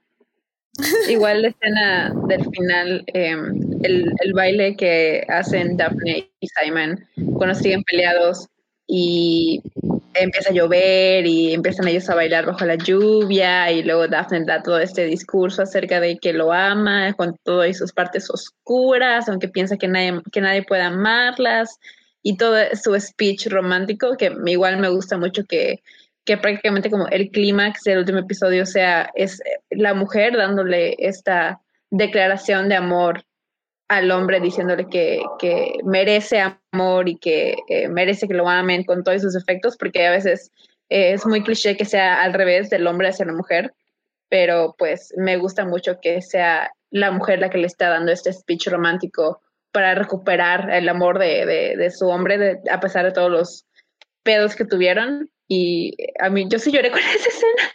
Eh, todo lo que dice Daphne igual es muy bonito, así que tanto esa escena bajo la lluvia como la escena de Simon ante la reina son dos escenas que siento que se complementan y pues te das cuenta de lo mucho realmente que se aman estos dos eh, estúpidos que son unos tontos, pero al final eh, solucionan sus problemas y, y, y, pues lo hacen funcionar y, y, pueden vivir su mejor vida eh, enamorados y eso es todo lo que, lo que fantaseamos. Completamente de acuerdo. Y, yo creo que con esto, de hecho, podemos pasar ya a la tercera parte eh, para justamente hablar de cómo han evolucionado eh, este tipo de narrativas, eh, pues estas últimas décadas, porque creo que esa es justamente la diferencia y es importante mencionarla. Así que vámonos a la tercera parte.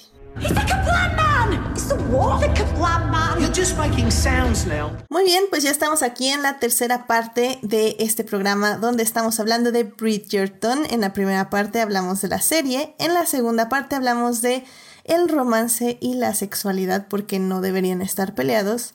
Y ahorita en la tercera parte vamos a hablar de cómo han evolucionado los dramas. Es que lo sigo traduciendo como en mi, en mi mente y es como period dramas y luego es como Uh, dramas de periodo. yo narrativas. Dramas de época. Ya exacto, exacto. Entonces, este. Pues justamente vamos a hablar de eso. Y justo ahorita eh, Gina estaba tocando un punto muy importante. Que es, yo creo que lo más importante, que es el female gaze. Eh, la mirada femenina. Eh, sobre todo porque, como bien decíamos la anterior eh, sección no, no solo basta con nada más revertir los tropos, también tienes que darle como un poquito más, o sea, sí tienes que modificar ciertas cosas. Y creo que esa es un poco la esencia, porque, digo, tenemos como estos period dramas de Orgullo y Prejuicio, por ejemplo, que creo que no sé si califica como female gaze. No sé ustedes qué opinen. Orgullo y prejuicio. Ajá. Pues, pues yo creo que sí lo calificaría como female gaze. Eh, ah, ¿El libro o, o las películas o, o Yo. en general? am, Fíjate que tengo uno, antes de que comentes, a lo mejor Adelante. si estás Ujú. confundida. Vi a una chica igual en TikTok. Perdón, ahí estarían todos mis académicos. ya sé, Este, igual, same, no te preocupes. que hablaba de cómo, o sea, muchas veces creemos que la female gaze es como em, los puntos de vista femeninos, pero en realidad hay una female, female gaze que no contemplamos, que son las manos y los ojos.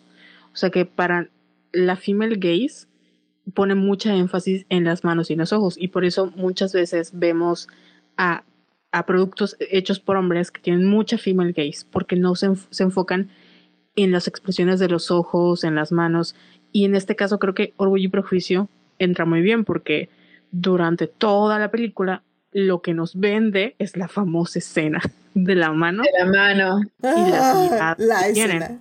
y los ojos eh, bajo la lluvia.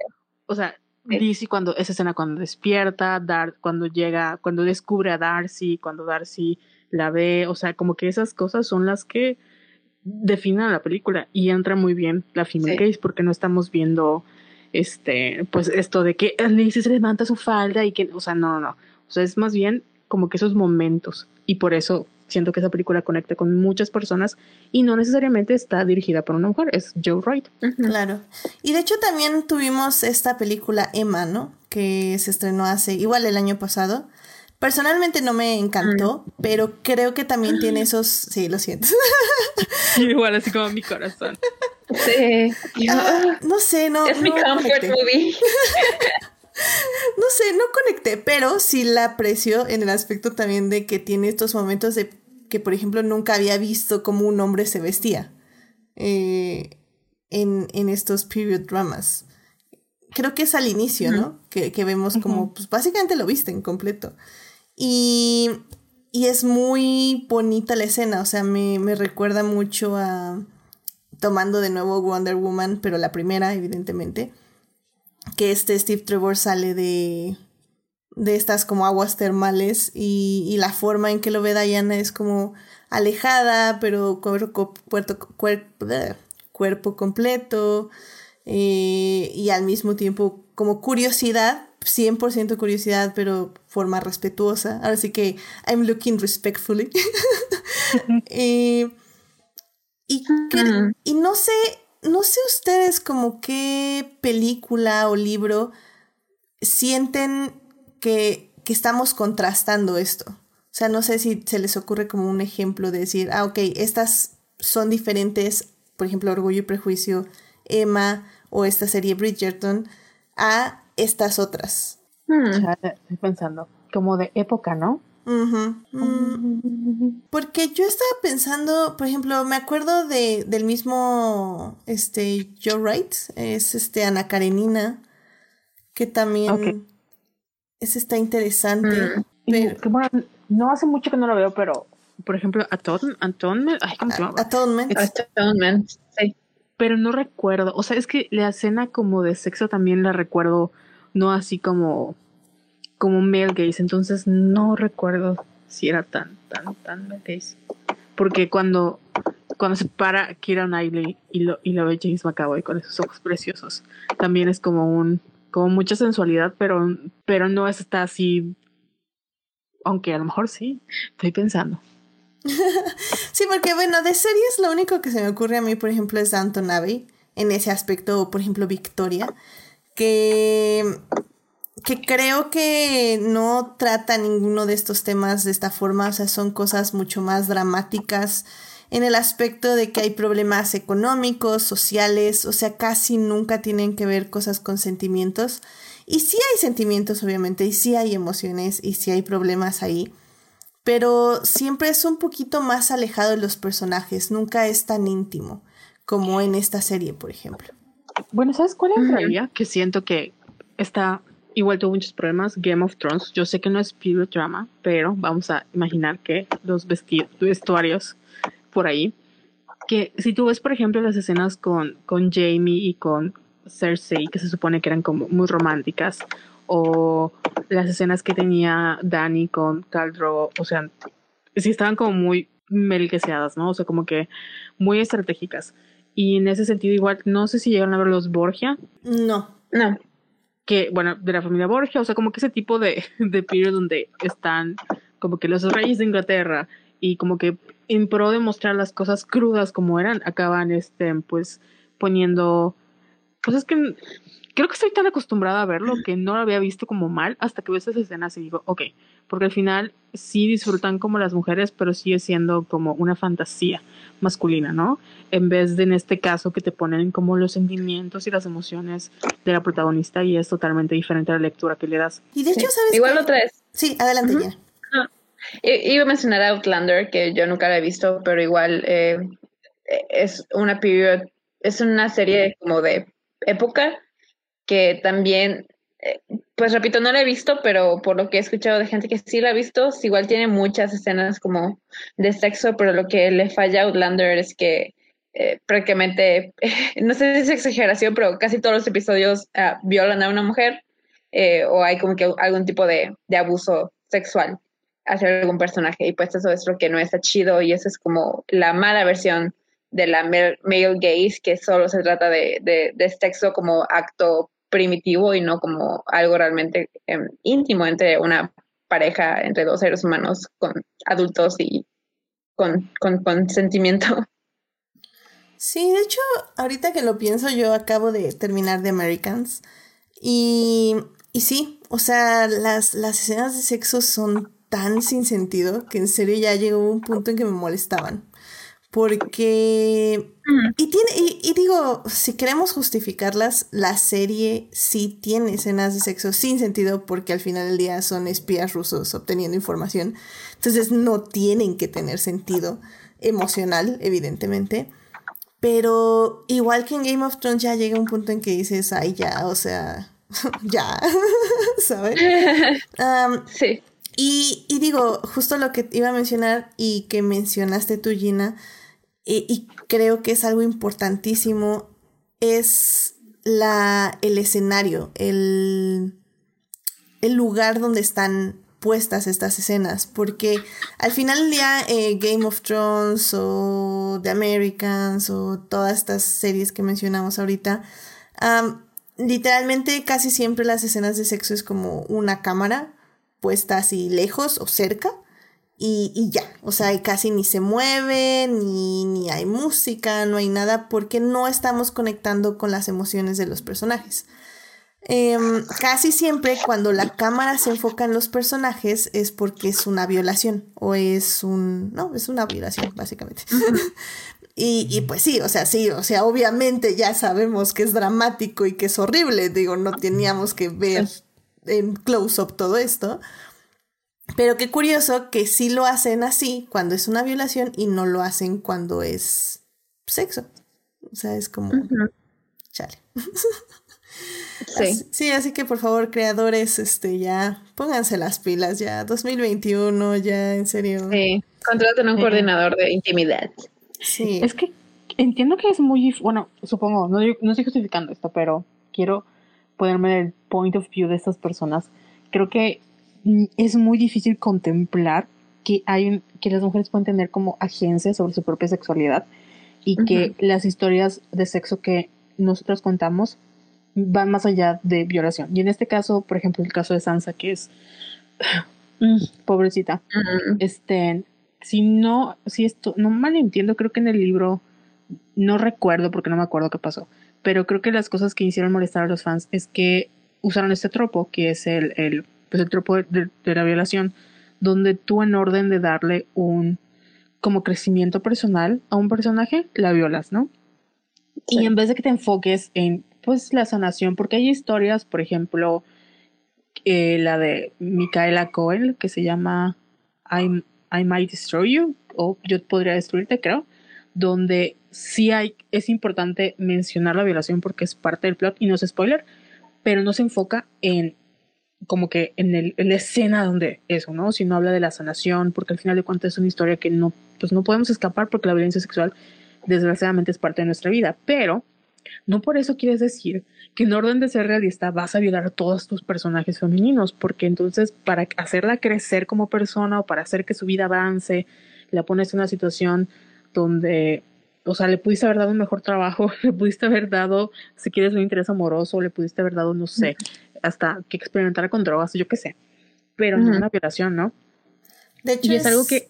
¿Qué ah, pasó? Ah, no, adelante, adelante, perdón, te interrumpí. Que, que es algo que a muchos creativos siento que se ofenden cuando les hacen como esta aclaración porque piensan que estamos limitando su capacidad para contar historias, cuando no, es que de verdad estos tropos ya están, o sea, los ves en la vida real y en la vida real esto es traumático y no es así. Y tú no puedes hacer que un personaje femenino sea, o sea, si lo vas a hacer, hazlo bien y pues cuenta una historia bien, ¿no? Pero si nada más lo vas a hacer por la escena y el morbo de cómo violan a una mujer, o sea, eso se llama porno, amigo. Hay miles, y no estoy haciendo como king shaming a nadie, ¿no? Sino que de verdad hay videos en internet porque es parte de, de, de la male gaze, no de todos, pero sí una male gaze muy específica porque al final se trata de ejercer poder sobre alguien. Entonces, sí es como de ah, frustrante en ciertos momentos el que, y por eso te digo, no quiere decir tampoco que no haya, o sea, que no porque sea una mujer detrás de un proyecto, se elimina esta parte, ¿no? Porque tenemos, por ejemplo, Fifty Shades of Grey, donde a pesar de que una mujer lo escribió, sigue estando con un poco de misoginia, y luego tenemos estas películas y es lo mismo, ¿no?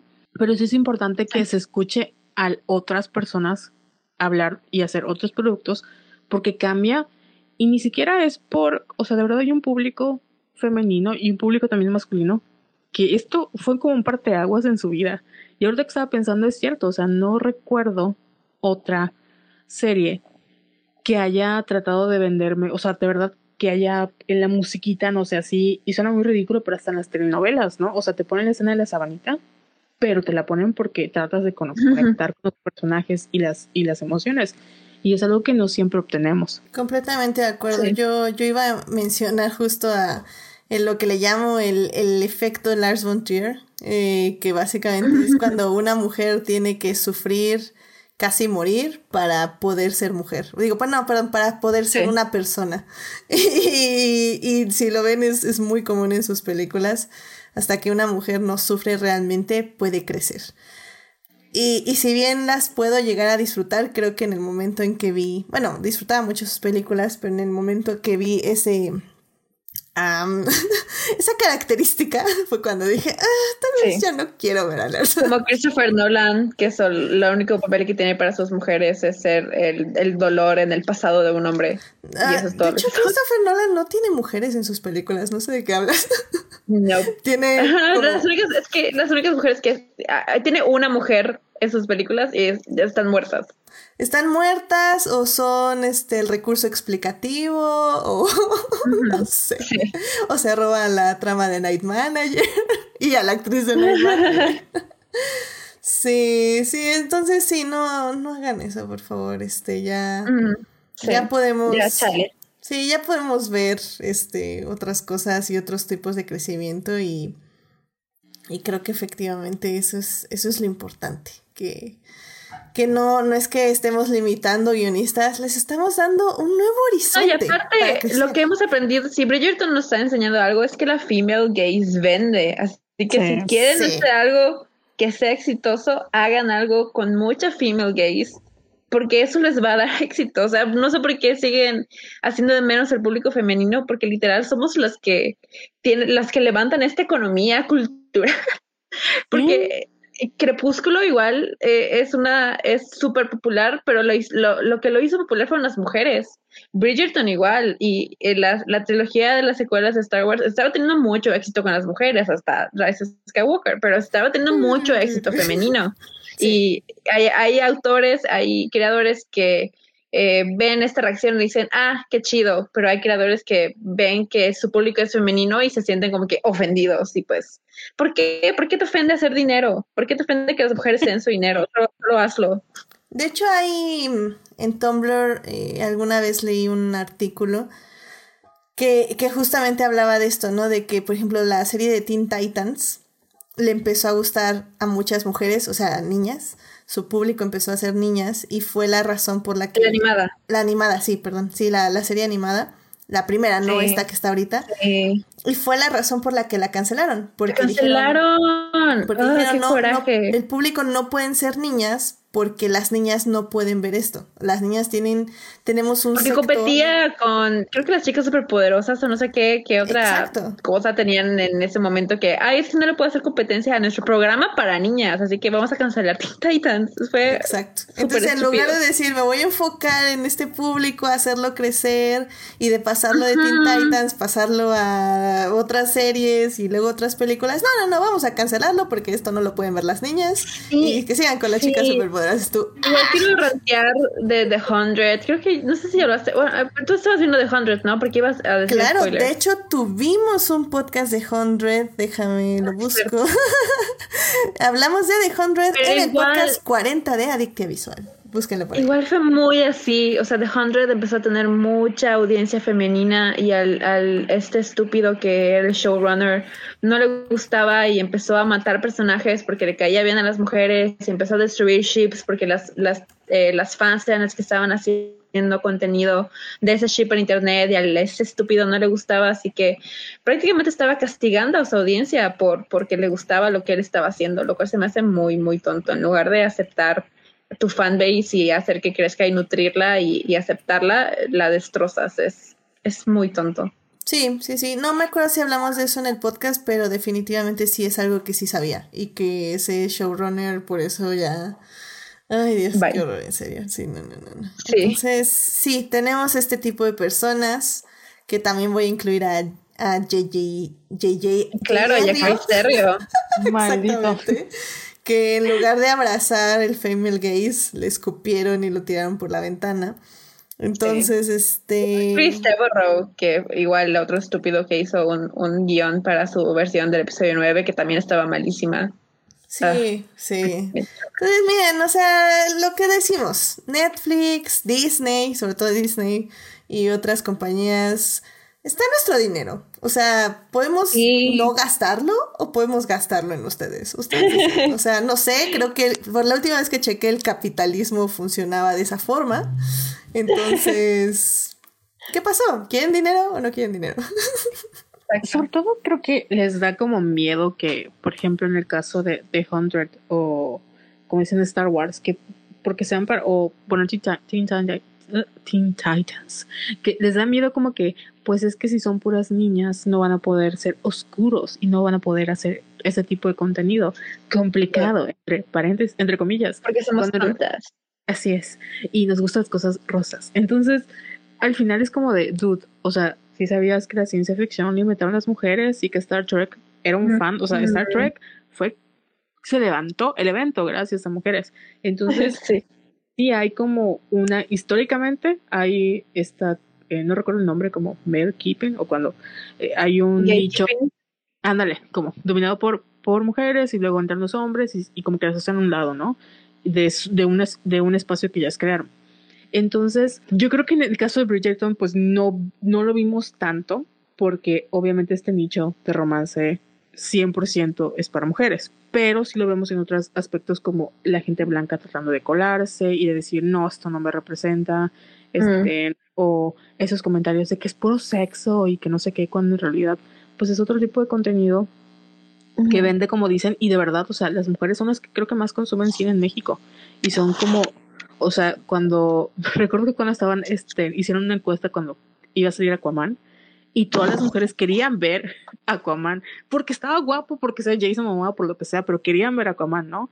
Entonces, como que al final ellas son las que van dirigiendo hacia dónde se va y las que les dan su- sus pesitos también y valen mucho. Entonces, lo mismo pasó con Supernatural, que no era un producto para mujeres Mm, y acabó dominado por mujeres Sí. y la verdad les valió, o sea, les valió y no cambiaron nada en su fórmula, siguieron siendo y deshaciendo y al final, aunque siento que traicionan a una gran parte de su fandom, siguieron haciendo dinero, ¿no? Entonces no va a pasar nada si, si dejan que, que las mujeres se apropien, porque ni siquiera se apropian entre comillas, o sea, nada más son parte de ahí, pero les da miedo como esta apropiación. Sí, Siempre. No sé les da miedo compartir. Ah, Ah, Ay, pero en fin, en serio que en fin, la En female fin. gaze vende. la female gaze That's a vende. fact. Fact Y, y- no sean, están ridículos. O sea, fueron dos episodios con escenas sexys. O sea, ni siquiera fueron de los ocho, fueron dos. O sea, Sí. o sea, es, mm, digo también, gente payasa, Dios. Este, pero bueno, pues no sé si quieran ya, eh, más bien yo creo que ya vamos a las conclusiones. Carol, no sé si tú quieras decir una última cosa de esta serie eh, que quieras compartir con el público. Pues nada más como agregar que creo que el uno de mis personajes favoritos obviamente fue Penélope, porque pues obviamente es representación de las chicas plus size en la pantalla. Pero lo que más me gustó de Penélope fue que, o sea, spoiler, pero ella es un, un personaje como que tiene un plot twist, ¿no? No voy a decir cuál. Pero lo que me gustó es que creo que siempre nos ponen como a las chicas que son gordas, como que, ay, es por siempre buena y por siempre pasiva y es bondadosa. Y está bien, ¿no? Pero lo que me gustó de esta, de esta vez es que Penélope tomó una decisión cuestionable, o tal vez varias, y la vemos no como el estereotipo de lo que una chica gordita es, sino como una persona normal con sentimientos y emociones.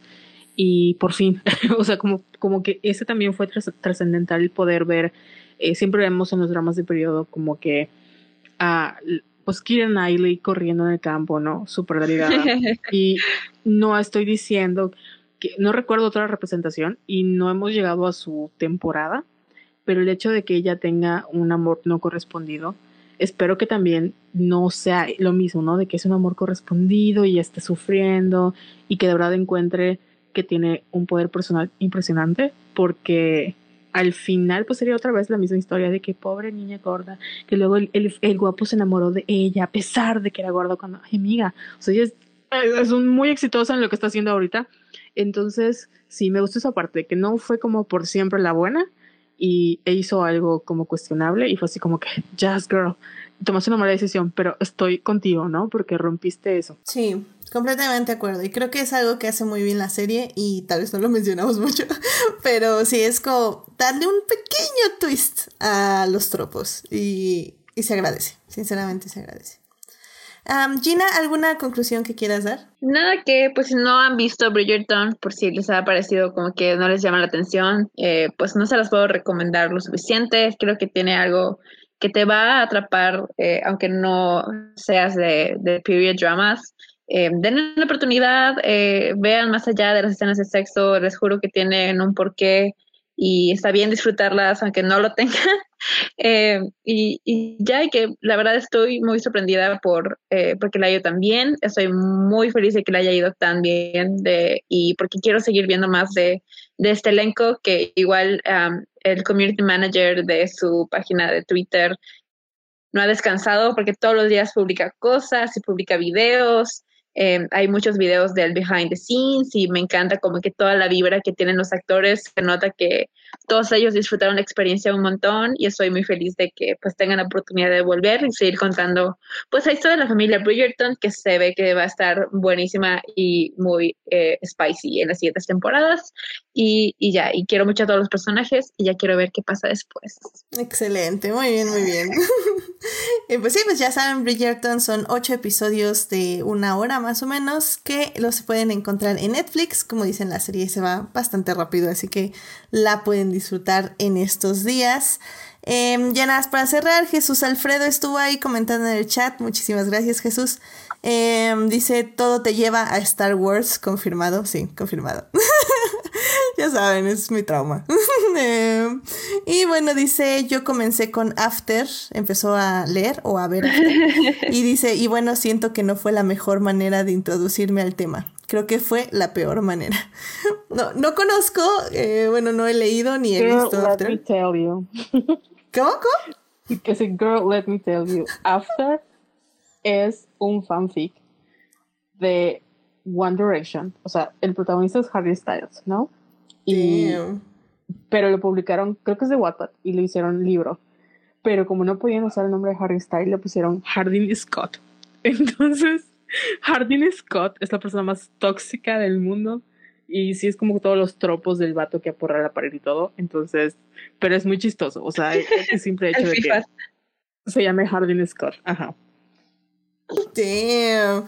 Digo, uno, uno apoya que el fanfic se vuelva este eh, impresiones, más bien este, ediciones impresas, pero, pero hijo, hay, bueno, como todo, hay libros que no se deberían haber publicado y se publicaron, hay fanfics que se publicaron y no se deberían haber publicado, pero siempre están las que se publicaron y sí se tenían que haber publicado, así que apoyemos todo y compren lo que les guste, básicamente. Muy bien, muy bien, pues excelente. Y bueno, ya nada, para terminar, eh, Jesús Alfredo nos dice que su madre disfrutó mucho esta serie. Así que, pues sí, ya ven, pónganle la serie a sus mamás también y véanlas con ellas, ¿por qué no? Es un bonito no? momento para este bonding familiar. Sí. Nada, más tápense los ojos, sí, si no quieren verlas. no, ya dijimos que no. Hay que disfrutarlas y respetarlas y verlas como tal. Así que bueno.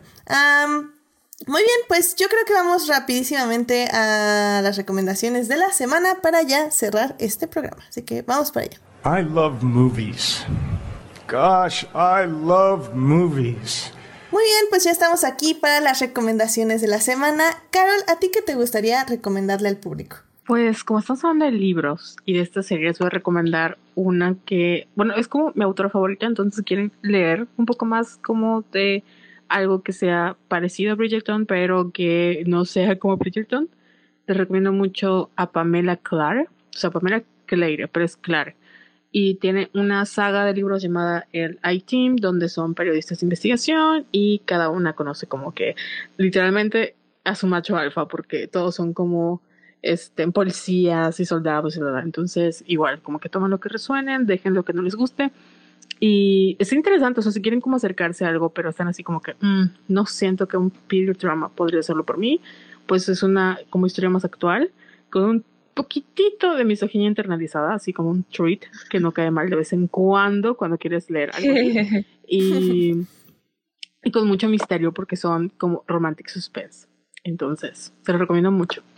Muy bien, pues entonces este libro, miren, mucho, mu- eh, no tenemos una recomendación literaria desde hace mucho, así que I-Team se llama, ¿cierto? Sí, la, la saga es I-Team y cada una tiene como su propia heroína. Y Perfecto. creo que mi favorito se llama Naked Age, que es como som- pen- sombra en la penumbra o algo así. Pero si buscan Pamela Clare, I-Team, o sea, de A, de I, o sea, I, de I, y luego rayita Team, de equipo, les, les va a aparecer. Excelente, I-Team de Pamela Clare, perfecto. Muchísimas gracias, Carol. Eh, Gina, ¿a ti qué te gustaría recomendarle al público? Pues yo quiero recomendar mi trauma de las últimas tres semanas, creo, tres o cuatro semanas ya casi, eh, que es WandaVision, que uf, me ha estado encantando eh, la serie. Me choca que le estén sacando un episodio por semana. Eh, siento que debieron haberla sacado así de sopetón para dejarme eh, disfrutarla por completo, pero pues mientras aquí está su, estúpida esperando todos los viernes a las 8 de la mañana para, para ver el episodio nuevo. Eh, pero siento que es una serie de eh, es una serie de Marvel, claro, eh, pero lo están haciendo muy diferente y le están dando un giro muy interesante y creo que está llevando a cosas muy, muy eh, importantes en el universo Marvel, sobre todo con, con Wanda y sus poderes para alterar las realidades y supongo que es, va a ser como que la base en la que van a construir toda la, la fase 4.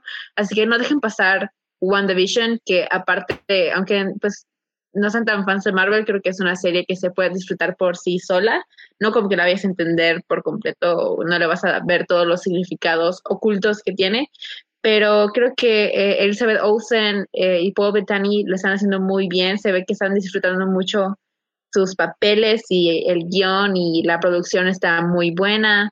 Y es algo muy divertido de ver, siento que me ha dado algo mmm, como muy, disfrutar, muy disfrutable que esperar cada semana. Y estoy muy interesada en ver a dónde va a llevar. Y creo que vale muchísimo la pena verla. Los episodios son muy cortitos, como de 20 minutos, y me gusta mucho ver a, a Wanda, que se ha vuelto eh, de mis personajes favoritos de Marvel, eh, y pues como el, el dolor de, de, la pérdida de Vision le está llevando a esto y pues básicamente eh, investigar este tema o meterse al tema de cómo una mujer eh, puede sufrir la pérdida y cómo crece para bien o para mal eh, de la experiencia. Y creo que es muy, muy interesante de ver y ya quiero ver qué van a hacer con Wanda en el futuro. Espero que no, no tengo muchas expectativas de que vaya a ser un final bonito porque pues no parece que eso vaya a ser, pero pues por lo menos va a ser interesante.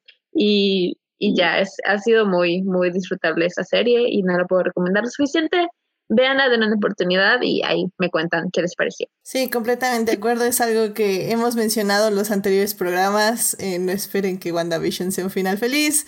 Trigger warning, sad ending. Mm. Trigger warning, final triste. Así que ya, sabiendo eso, podemos disfrutarla. Y creo que eso es lo importante. sí, sí, exacto.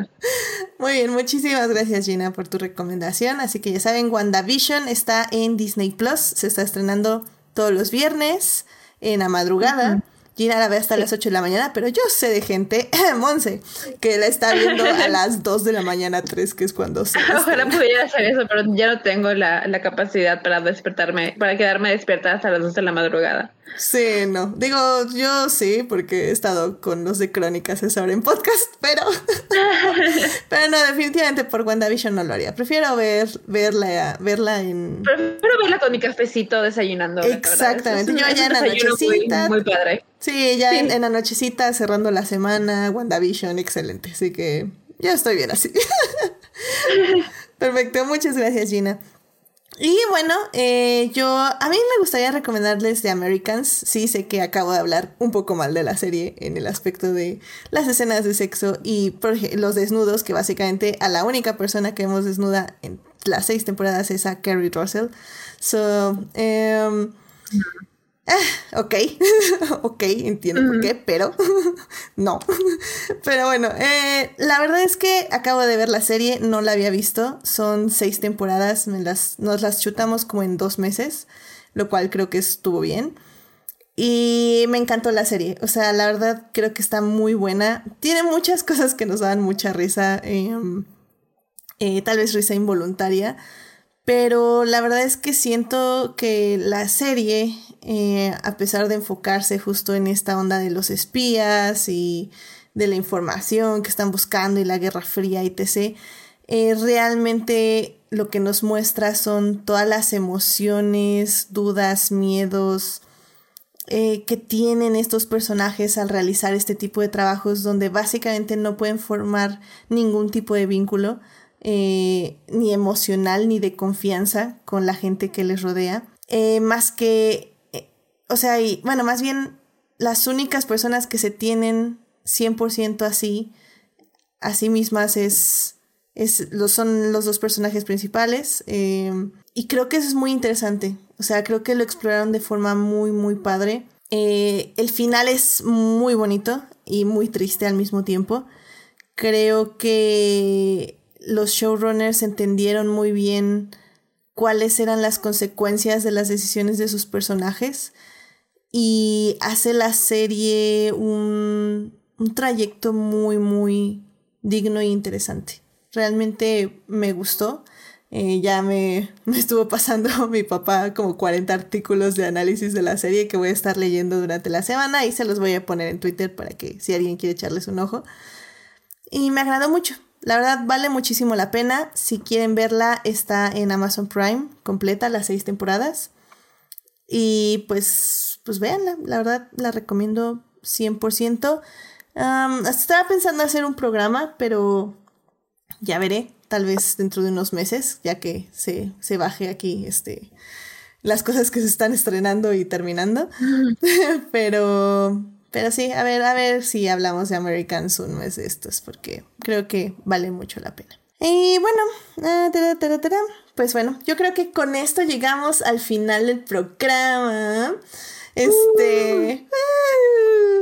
Muchísimas gracias por acompañarme en este bonito programa de Bridgerton, donde hablamos del romance y la sexualidad y el film gaze, que siempre es muy bonito volver a tocar y volver a examinar y analizar. Así que, sí, muchísimas gracias, Carol, por venir a esta transmisión y pues, ¿dónde te puede encontrar nuestro público? No, pues nada, yo invitada siempre regreso. Me pueden encontrar en Twitter y en Instagram como arroba Venus o en arroba Somos Violetas, donde hablamos de todo con perspectiva feminista, como siempre. Eso, sí, muy fan de Somos Violetas. Así que qué emoción. muchísimas gracias. Gina, muchísimas gracias por venir. Este, ¿dónde te puede encontrar nuestro público? Gracias por tenerme de vuelta. Igualmente, cuando quieras. Eh, pues pueden encontrarme tanto en Instagram como en Twitter como Gina Güemes, Gina con dos Is y Güemes con S al final. Y también, eh, pues nada más comentarles e invitarles a escuchar el podcast de Kinekerus, el Kine Podcast, el miércoles que vamos a regresar después de un año sabático, literalmente. Eh, ya traemos a toda la banda de vuelta con todas las medidas sanitarias porque vamos a estar en línea Así que pues les invito a escuchar el programa. Vamos a tener mucho de qué hablar, prácticamente un año sin, sin programa, pues hay mucho en lo que en lo que ponerlos al día, así que va a estar muy interesante. Ay, perdón. Los invito a, escucharnos el miércoles, creo que es a las 8, pueden, pueden darle like a la página de Kinecarus en Facebook y ahí probablemente hagamos un live, todavía no estoy segura, pero pues por ahí les vamos a dar toda la información. Espero que puedan escucharnos si les gusta el cine y toda la cultura pop pues los invito a escucharnos. Yeah, excelente, muchísimas gracias. Pues ahí estaré compartiendo tus redes ahí en, Twitter para que puedan escucharte en tu podcast después de un año sabático. Qué Sí. Excelente, pues muy bien, muchas felicidades. Y bueno, pues a mí me pueden encontrar en HT Idea, donde casi cada vez hablo menos de Star Wars. Bueno, este programa sí me anduve se me lengua la traba. Pero bueno, me pueden encontrar en HT donde cada vez hablo menos de Star Wars. Em, recuerden que también me encuentran en crossovers con podcast, con el podcast de Crónicas del Multiverso, donde voy a hablar de lo que no hablo aquí. Eh, la semana pasada. Ah, la semana pasada. ¿De qué fui a hablar la semana pasada? La semana pasada estuve allá que entregaron sus premios Cronis a lo mejor del 2020. Entonces hablamos de series, películas y cómics que nos robaron el corazón y que merecían ser premiadas. Entonces ahí pasen a escuchar ese podcast. Em, muchísimas gracias a quienes nos acompañaron en vivo. Eh, estuvo Uriel, nos pasó a saludar. También estuvo Julio, estuvo Sofía Sánchez y también estuvo Héctor Guerra. Y estuvo Jesús Alfredo, que hace mucho tiempo que no nos escuchaba en vivo, como nos pone en el chat, y dice que por fin se le hizo. Muchísimas gracias por acompañarnos en vivo. ¡Yay! Y bueno, eh, también muchísimas gracias. Bueno, de hecho, un especial agradecimiento a Julián García porque me ha estado ayudando con esto de Twitch y se me ha hecho como súper interesante. Así que ya tienen ahí un boot en el chat que les está contestando y hay cositos ahí que puse por si quieren estarlos probando. Entonces, ah, es, es, un, es un proceso, pero ha estado divertido. Así que si gustan ahí pasar al chat y picarle, eh, está padre. También en YouTube está el boot, en Twitch y en YouTube. Y bueno, también muchísimas gracias a quienes nos oyen durante la semana en Heartis, Spotify, Google Podcast y en iTunes. Este programa estará disponible ahí a partir del miércoles en la mañana. No se les olvide seguir este podcast en Facebook, en Instagram como adictia-visual para leer reseñas de películas y series y suscribirse al canal de YouTube y Twitch para que les avise cuando estemos en vivo. Eh, también ya saben, denle like a los programas si les gustan y pues también compártanlos en sus redes. Saludos a Juan Pablo Nevado, bueno, Jesús Alfredo que aquí está, a Taco de Lechuga, Fernando, también Fernando Alonso que nos oye, Alma Rubiela y Jessica, quienes nos acompañan en estas redes todos los días. Les agradezco muchísimo. Y bueno, la próxima semana eh, vamos a hablar de esta serie Cobra Kai en Netflix. Y de hecho va a estar interesante porque sí, eh, ya quedé con les invitades que vamos a hablar un poco de esta línea de la masculinidad tóxica que la serie Mm. cruza una y otra vez. Yo ya oigo, oigo hay gente interesada, entonces no sé, podemos hablar, gente, gente, pero bueno, ahorita. este, entonces es, es interesante y creo que vale mucho la pena. Y sobre todo también hablar de cómo trataron la nostalgia en esta última temporada, que me pareció bastante bien. Entonces, vamos a hablar de Cobra Kai. Conéctense el lunes 9.30 de la noche. Suscríbanse al canal para que les avise cuando estemos en vivo. Y bueno, que tengan una linda semana. Por favor, cuídense mucho. Usen cubrebocas si salen. No salgan si no tienen que salir. Por favor, en serio, cuídense, cuídense, cuídense mucho. Y pues que tengan una muy linda semana. Saludos también a Chase the Wind, que ya está. Soy yo. Ah, sí, es cierto. eso. ya, sí sirvió, ya, ya te contestó el boot. Sí funciona el boot. Sí, ya me- Se vi. pero funciona. Pero bueno, muy bien. Este, que tengan una muy linda semana, cuídense mucho, nos estamos viendo. Bye. Bye.